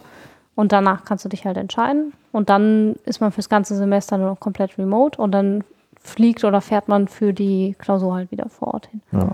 Das sind halt auch nur drei Termine. Hm. Also da passiert sowieso ganz viel in, äh, in Offline-Arbeit, die man da reinsteckt. Und da steckt eigentlich die meiste Arbeit und das muss dann irgendwie honoriert werden. Mhm. man dann irgendwie, also ich habe das auch selber als Student viel lieber gemacht als dann eine Klausur am Ende, Ja. wo man so stupide Wissen abfragt. Also es gibt halt Fächer, wo das gut funktioniert, aber äh, gerade so im Master fand ich das viel angenehmer, dass man ähm, ja über das Jahr hinweg irgendwas oder im Semester irgendwas anfertigt und am Ende gibt es so eine mündliche Prüfung, was mehr so ein so ein Gespräch mit dem Professor über diese Thematik nochmal war. Ähm, ja, fand ich eigentlich immer viel angenehmer. Und so wird das dann da wahrscheinlich auch laufen. Ja, also ich fand, fand das all, die Fächer, die mir am besten im Gedächtnis geblieben sind, sind die, wo ich übers Semester was machen musste Ja. und nicht Das ist bei mir am Ende eine Klausur geschrieben habe, weil das habe ich immer danach vergessen Ja. im Prinzip. Ja, definitiv. Also es war bei mir eigentlich genauso. So, und das ist auf jeden Fall mein erstes halbes Jahr wird äh, mit diesem, diesem FH-Kram voll sein. Also du machst gespannt. beide Fächer dieses erste Halbjahr. Ja. Krass. Ja, schauen wir mal, ob das eine gute Idee war am Ende des Tages. Hm. Ja. Werde ich Ja, dann klingt äh, äh, berichten. Ja, also wir halten dich dann zwischendurch auf. Ja, das ist nett. Gut, ja, das ist Wahnsinn. auf jeden Fall so, ähm, so der Plan für, für mein Jahr. Wow. Ja, cool. Dann ähm, wollen wir dann zu unserem Abschluss kommen. Ja, Okay. Unser Äh, Abschluss ist die klassische Kategorie, was haben wir gelesen, gehört, gesehen oder gezockt? Da steht der Lukas ganz oben. Wie immer. Lukas, was hast du gesehen? Oh Mann. Äh, also, äh, ich habe die Serie äh, The OA äh, auf Netflix gesehen. Äh, ist eine, hm, eine, ich weiß nicht, ob das Mystery-Serie? Mystery, Ja. ja, Mystery-Serie, ähm, bisschen so ein bisschen Science Fiction auch, ne, würde ich sagen, so ein bisschen. Ähm, äh, auf jeden Fall ein bisschen esoterisch. Ne? Also es, es geht viel um Mystik und solche Dinge und ähm, ja, die Serie ist, also die Story äh, so, also sie war sehr spannend, aber so ein hatte schon so ein paar Lücken und war auch teilweise ein bisschen sehr absurd. Ähm, aber was ich an der Serie wirklich großartig fand, waren die Bilder, was, also die Darstellung von verschiedenen, ich will ja jetzt nicht spoilern, ne? also deswegen halte ich es mal vage. Äh, die Darstellung von verschiedenen Phänomenen und so fand ich echt, echt toll dargestellt. Ähm, also das hat mir wirklich sehr gut gefallen daran. Äh, das Ende fand ich so mittelcool wie das halt oft bei Mystery-Serien so ist. Ne? Das gehört irgendwie dazu, die Enttäuschung am Ende.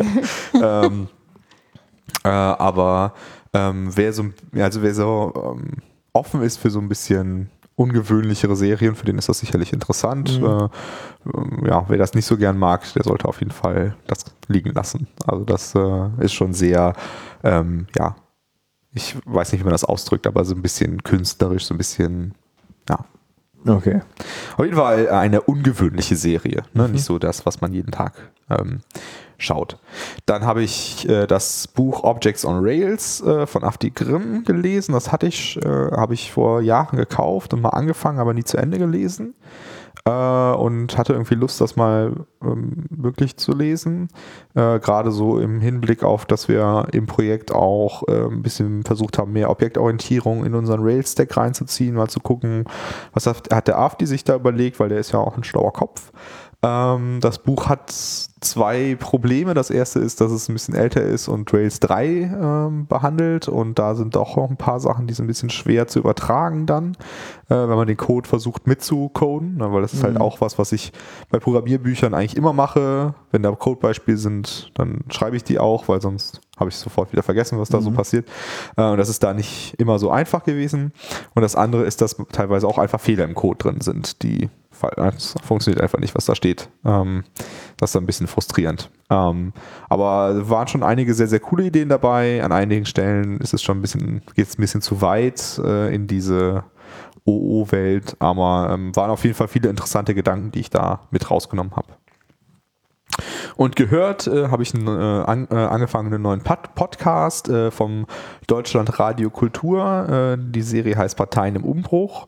Die Idee von dem Podcast ist es, jetzt zu diesem Zeitpunkt die Parteien, die es in Deutschland gibt, die sich zur Wahl, zur Bundestagswahl stellen, vorzustellen. Jetzt, wo noch nicht der Wahlkampf so im höchsten brennt, ne, wo die Parteien sich halt auch anders darstellen, ne, so kurz vor der Bundestagswahl, sondern ein bisschen in der etwas ruhigeren Phase die Parteien darzustellen. Was haben sie so gemacht und was tun sie gerade so? Ähm, und ja, bisher gibt es drei Folgen, glaube ich. Äh, die waren alle drei sehr, sehr interessant. Äh, und äh, ja, ähm, gerade so im im Hinterkopf, so, wen wähle ich denn dieses Jahr? Das ist so eine Frage, die mich schon ein bisschen länger beschäftigt. Ja, habe ich mir diesen Podcast ähm, angehört, äh, mit dem ich bisher sehr, sehr zufrieden ist- bin. Also wirklich, äh, ja, nicht zu lang, ähm, einfach ein netter Podcast, äh, wo man einfach nochmal ins Grübeln kommt über die verschiedenen Parteien, die wir so in Deutschland haben. Ja, das war's von mir. Okay, finde ich interessant mit dem Re äh, Parteien-Politik-Podcast, weil da kann ich direkt anknüpfen. Ähm, ich habe einen neuen Podcast für mich entdeckt, der nennt sich Jung und Naiv. Ich weiß nicht, hat den von euch schon mal jemand? Habe ich mal gehört. Von YouTube. gehört. so, Tilo? Jung, der? Ja, genau, der ist Ja. von Tilo Jung. Ähm, der setzt sich praktisch jeden Tag in die Regierungspressekonferenz oder die Bundespressekonferenz und ähm, nimmt das auf, was dort an Fragen gestellt wird und was dort berichtet wird von den verschiedenen Ministerien. Und das ist unglaublich spannend, was da für Themen aufkommen, die eben nicht in den Standardmedien im Radio kommuniziert werden oder Sachen, die äh, ja erstmal so nicht gepusht werden. Und teilweise werden da auch ganz interessante Fragen gestellt. Und man bekommt auch ab und zu ganz interessante Antworten von den Politikvertretern, die dann vor Ort dort in der Konferenz mitsitzen. Cool. Geht halt immer eine Stunde der Podcast, weil die äh, Konferenz einfach immer eine Stunde lang am Tag ist. Ja, ähm, wenn man sich für die ganzen Themen, die hier in Deutschland so in der Politik passieren, interessiert, auch was das Militär, also die Bundeswehr so macht, wo die überall gerade Panzer hinzieht oder wo sie Soldaten stationiert und warum, ist das auf jeden Fall sehr hörenswert. Das ist eine Wow, sehr interessante Informationsquelle neben den Standardmedien. Ja, kann ich nur empfehlen. Cool. Cool. Cool. Ich bin. Ich habe vor allen Dingen Sachen geguckt, nichts gelesen. Ja, Ich kann gar nicht lesen. ist richtig. Äh, ich habe äh, zum einen, weil es jetzt endlich äh, in den Video-on-Demand-Plattformen zum Leihen war, äh, Suicide Squad am Wochenende geguckt. Ähm, ja, hatte irgendwie äh, aufgrund der schlechten Kritiken das nicht im Kino gesehen, weil meine Kinozeit eh äh, ja, spärlich ist und ich nur sehr ausgewählte Sachen gucken gehe, ähm, die sich dann auch wirklich lohnen, habe ich das dann geskippt und äh, zu Hause geschaut und der Film war äh, schlecht. Äh, nicht ganz so schlecht wie Batman wie Superman, der aus dem, von DC ja ist, aber er war trotzdem sehr schlecht. Also äh, das Beste daran war die Musik. Es war, äh, es waren lauter so ja, so Rock, äh, rockige Songs, ähm, die da eingebaut worden sind, äh, so, so bekanntere Stücke, das war, war ganz cool. Ansonsten sowohl der, der filmische Look fand ich extrem komisch zwischendurch. Auch ähm, zwischen, also einige Besetzungen irgendwie komisch und Charaktere, alles, alles irgendwie sehr komisch und äh, total katastrophal. Den Joker, wo ich Jared Leto als Schauspieler eigentlich äh, sehr gerne sehe. Und ähm, der hat auch sein Bestes gegeben, aber so wie das geskriptet war, fand ich das sehr verstörend. Also völlig absurd überzeichnet irgendwie. Naja, ähm, habe ich mir auf jeden Fall angeguckt und hm, okay, habe ich jetzt auch gesehen. Äh, dann habe ich Moon äh, geguckt, äh, ein Science-Fiction-Film von irgendwie Independent, also ein äh, Independent-Film von 2009. Den habe ich zufällig äh, die, die Tage vorher bin ich darauf gestoßen. Den es bei Netflix geht um eine, äh, irgendwie in einer nicht allzu fernen Zukunft, sind die Energieprobleme gelöst, weil man auf dem äh, Mond äh, schweres Wasser aberntet, nee, oder Helium aberntet. Naja, auf jeden Fall so ein bisschen komisch, fahren also automatisierte Harvester rum und ernten von Ressource. Ressourcen aus den Steinen da ab. Naja, wie dem auch immer sei. Ähm, das muss auf jeden Fall ein Mensch betreuen, diese, diese Arbeiten, alleine äh, in einem Dreijahresvertrag. Und äh, ja, das, das geht halt damit los, dass sein Vertrag jetzt fast zu Ende ist und er bald auf die Erde kann und dann fällt irgendwas aus. Äh, ähm, ja, und dann geht das halt irgendwie los. Und er ist halt alleine dort mit, ähm, mit einem Roboter äh, oder mit einem Computer, der so eine Roboter-Personifizierung hat, die so ein bisschen da rumfährt. Ähm, ja, so, so mit dem interagiert er irgendwie und äh, ganz, äh, fand ich sehr cool. Sehr cool gemacht, äh, sehr cool gespielt äh, und äh, ja, war sehr, war sehr fesselnd. Ähm, nicht unbedingt was für schwächere Gemüter, sag ich mal. Ähm, dann habe ich auf äh, äh, Netflix geguckt, die Serie The Expanse, eine Science-Fiction-Serie. Ähm, irgendwie auch, äh, ja, nicht ganz nah, aber irgendwie Zukunft und so realistisch gemachte Zukunftsvision. Es gibt irgendwie die Erde und es gibt ähm, äh, äh, eine Kolonie auf dem Mars, die sind halt so äh, militär, militärisch, irgendwie Militärdiktatur. Da gibt es halt ähm, die Leute, die auf dem Asteroidengürtel zwischen Mars und Erde leben. Da gibt es halt Spannungen, weil die irgendwie immer abhängig von den anderen sind, aber gleichzeitig Ressourcen für beide zur Verfügung stellen. Ähm, das war sehr cool, also von der ganzen Machart war, war sehr cool. Schauspieler haben mir gut gefallen. Es war, äh, ja, war eine wirklich coole Science-Fiction-Serie mal wieder. So, mh, nicht ganz so, so auf, auf Hochglanz poliert und nicht irgendwie alles total schlimm. Ähm, die hat mir sehr gut gefallen. Dann habe ich äh, Rogue One auch geguckt, obwohl das jetzt schon wieder was länger her ist, den, den aktuellen Star Wars. Äh, ja, da habe ich gedacht, ich erwähne das nochmal, weil ich den wirklich grandios äh, fand. Äh, vor allen Dingen, mh, ja, wie der, wie zu Ende geht. Ähm, ja, also es war wahrscheinlich der, der geilste Star Wars äh, von allen für mich. Äh, ich hatte vorher Von allen, allen. von allen, allen, ja. Ah, What? Ähm, Krass. äh, also das fand ich, ja, von allen allen Star Wars, war, glaube ich, der mein, mein Lieblings-Star äh, Star Wars. Und äh, ich hatte vorher gedacht, das könnte der Star Wars so für die neue Generation sein, also viel stärker als Episode 7. Ähm, aufgrund wie der ausgeht, äh, glaube ich nicht. Weil, ähm, ja, Aber äh, ich fand ihn. Du meinst äh, jetzt also für die, die jetzt so Jugendliche sind? Ja, genau, Hm? genau. Und das glaube ich nicht, weil Hm? ja, aufgrund der Art und Weise, wie er ausgeht. Äh, aber ich finde, äh, fand ihn von allem vom Pacing her äh, grandios gemacht. Äh, Habe sowieso das Gefühl, dass irgendwie äh, Disney da gerade ganz gutes Händchen hat, seine, die, die Filme, das, das Timing ihrer Filme äh, oder, oder die Erzählgeschwindigkeit sehr gut äh, hinzukriegen. Ähm, ja, hat mir sehr gut gefallen. Und dann muss ich noch zwei Sachen äh, plagen, die ich gehört habe von meiner Frau. ähm, und äh, die hat letztes Jahr zwei äh, Radio-Features gemacht ähm, mit dem, äh, äh, ja, nicht Schwerpunkt, sondern über Bulgarien. Ähm, einmal die Gegenwart, äh, Gegenwart der Vergangenheit. Da ähm, ist das Thema im Grunde, wie Bulgarien mit der, seiner kommunistischen Vergangenheit umgeht. Am Beispiel eine, eines Denkmals, was in Sofia Ah, steht. In der Nähe äh, von Sofia, ne? Das ja, große, was so. ja, genau, Oder- direkt in Ach, in Sofia. Sofia selbst also, das, hm? Ihr wart ja auf der Juroco, ne? Ja, stimmt, an dem in Platz Sofia, da. genau. Und gegenüber Ah, steht ja. halt so ein Das relativ haben hässliches Basch und Denkmal. ich für ihn fotografiert. Genau, und ähm, das soll halt abgerissen ja, werden und es war halt im, Ko- äh, es ist während des Kommunismus gebaut worden, Mhm. aber von dem kommunistischen Regime eigentlich nicht als kommunistisch wahrgenommen worden. Und jetzt wird es aber als kommunistisch dargestellt Mhm. und äh, das als Aufhänger, wie Bulgarien mit dieser ähm, Vergangenheitsbewältigung Mhm. umgeht, weil die ist auf jeden Fall äh, nicht so gelaufen wie in Deutschland, sagen wir mal. Also es gibt nicht so eine starke Aufarbeitung mit ähm, dieser DDR-Vergangenheit wie in Deutschland. Ähm, und das andere ist äh, das Bulgarien, das ich verließ. Mm, Das ist ein sehr persönliches Stück von meiner Frau. Da äh, sp- bespricht sie quasi die ähm, ja, mit ihrer, ihrer Großmutter, die in der Monarchie ist die geboren, hat im, im Kommunismus dann quasi aufgewachsen, Karriere gemacht, äh, gearbeitet und lebt jetzt halt als Rentnerin in der Demokratie sozusagen, hat also alle drei, äh, drei Dinger mitgekriegt. Ähm, ja, und die ist halt äh, ja fast, die geht jetzt auf die 90 zu, aber immer noch äh, topfit, so geistig. Mit ihr hat sie quasi so äh, alles Mögliche mal aufgearbeitet, auch ihre eigene Familiengeschichte und Sachen erfahren, von denen sie halt jetzt das erste Mal erfahren hat.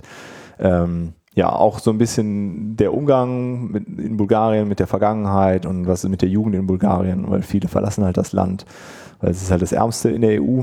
Mm. Ähm, ja, und es ist, äh, Anlass war jetzt so ein bisschen zehn Jahre EU-Beitritt äh, Bulgariens, sind halt vor zehn Jahren der EU beigetreten. Ja, beide ähm, ja, sehr hörenswert, wie ich finde. Also auch wenn man sich jetzt nicht, wenn man sich für Bulgarien interessiert, bestimmt noch mal mehr, aber auch äh, ich, ich fand es vor allen Dingen sehr interessant, wie unterschiedlich das ist, wie man mit dieser Vergangenheit äh, umgeht und was das für Auswirkungen auf die Gesellschaft hat. Das fand ich sehr spannend zu lesen und zu hören. Ja, das war's bei mir. Ute. Dann bin ich jetzt dran, ne? Okay, also ähm, ich habe mein erstes Buch dieses Jahr schon beendet. Und zwar äh, habe ich ähm, Fettlogik überwinden gelesen von Nadja Herrmann. Die ist äh, eine Psychologin, die äh, selber stark übergewichtig war, sehr lange Zeit und ähm, ja, wie viele Übergewichtige auch äh, da nicht so viel Erfolg hatte mit dem Abnehmen bis sie an den Punkt gekommen ist, wo sie tatsächlich äh, gravierende körperliche Probleme hatte und ähm, ihr dann halt klar wurde, dass sie halt was ändern muss und sich dann ähm, sehr stark mit äh, Studien auseinandergesetzt hat, ähm, was so bestimmte Logiken ähm, es halt gibt, die uns davon abhalten, uns mit dem Abnehmen und überhaupt mit, mit Dicksein äh, ja, wissenschaftlich und, und offen auseinanderzusetzen. Also zum Beispiel solche Dinge wie, ähm, ich kann nicht abnehmen, weil das meine Gene sind. Oder ich ähm, esse nur einen Apfel am Tag und nehme trotzdem zu und solche Sachen. Also es sind halt, jedes Kapitel ist halt eine, eine Fettlogik, die sie dann ähm, quasi mit Studien halt quasi widerlegt. Und ähm, für mich war das schon, also teilweise viele Sachen kannte ich halt schon, aber äh, viele Sachen waren für mich auch ähm, neu und habe halt auch irgendwie einen Anschluss gefunden, halt über, über meine eigenen Fettlogiken auch nachzudenken.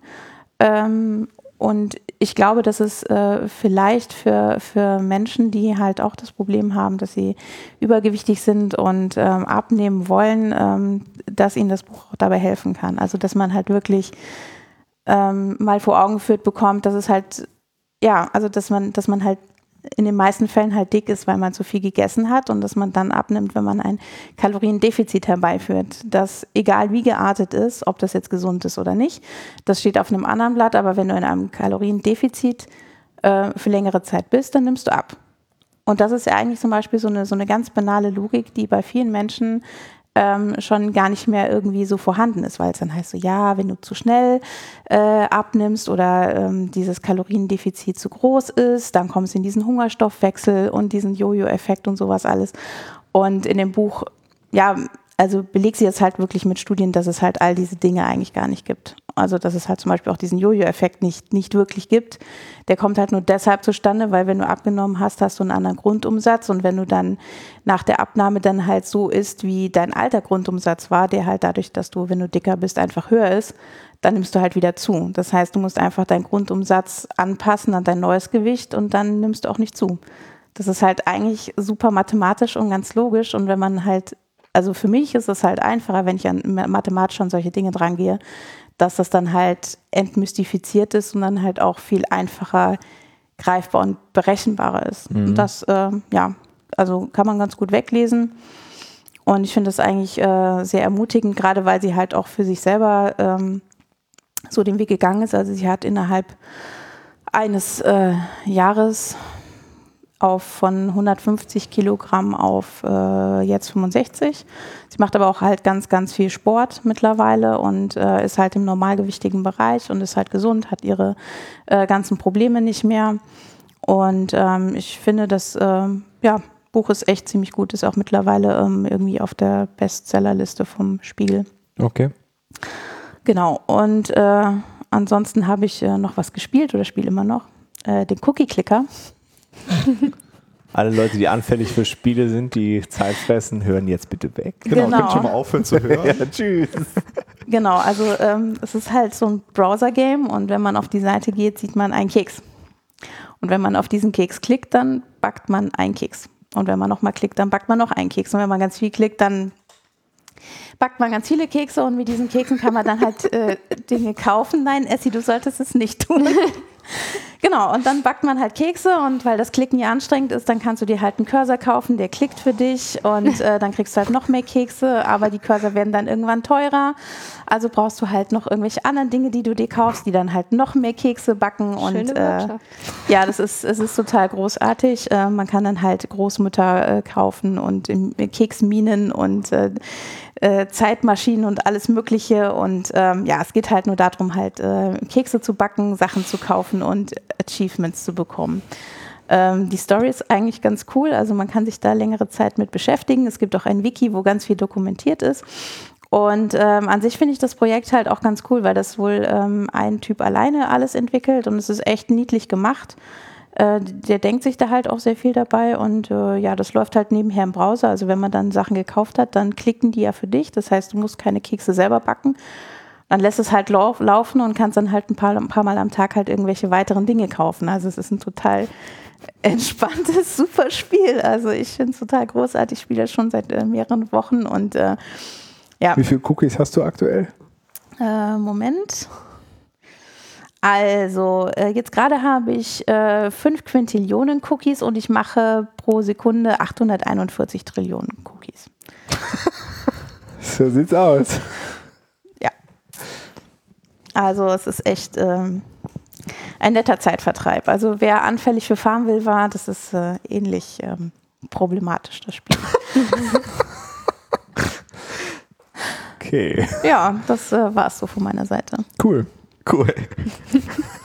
ja, alles klar. Ja, dann äh, sind wir auch schon am Ende unseres äh, kurzen Podcasts. Ähm, Ja. Nach nur 115 Minuten oder was? wie auch immer. ja. Also auf Ähm, der Uhr steht 153. Naja. Das werden Ja, die Hörer sicherlich einfacher feststellen können als wir, wenn sie den Podcast runterladen. Genau. Ähm, ja, und es überhaupt bis hierhin geschafft haben. Ja.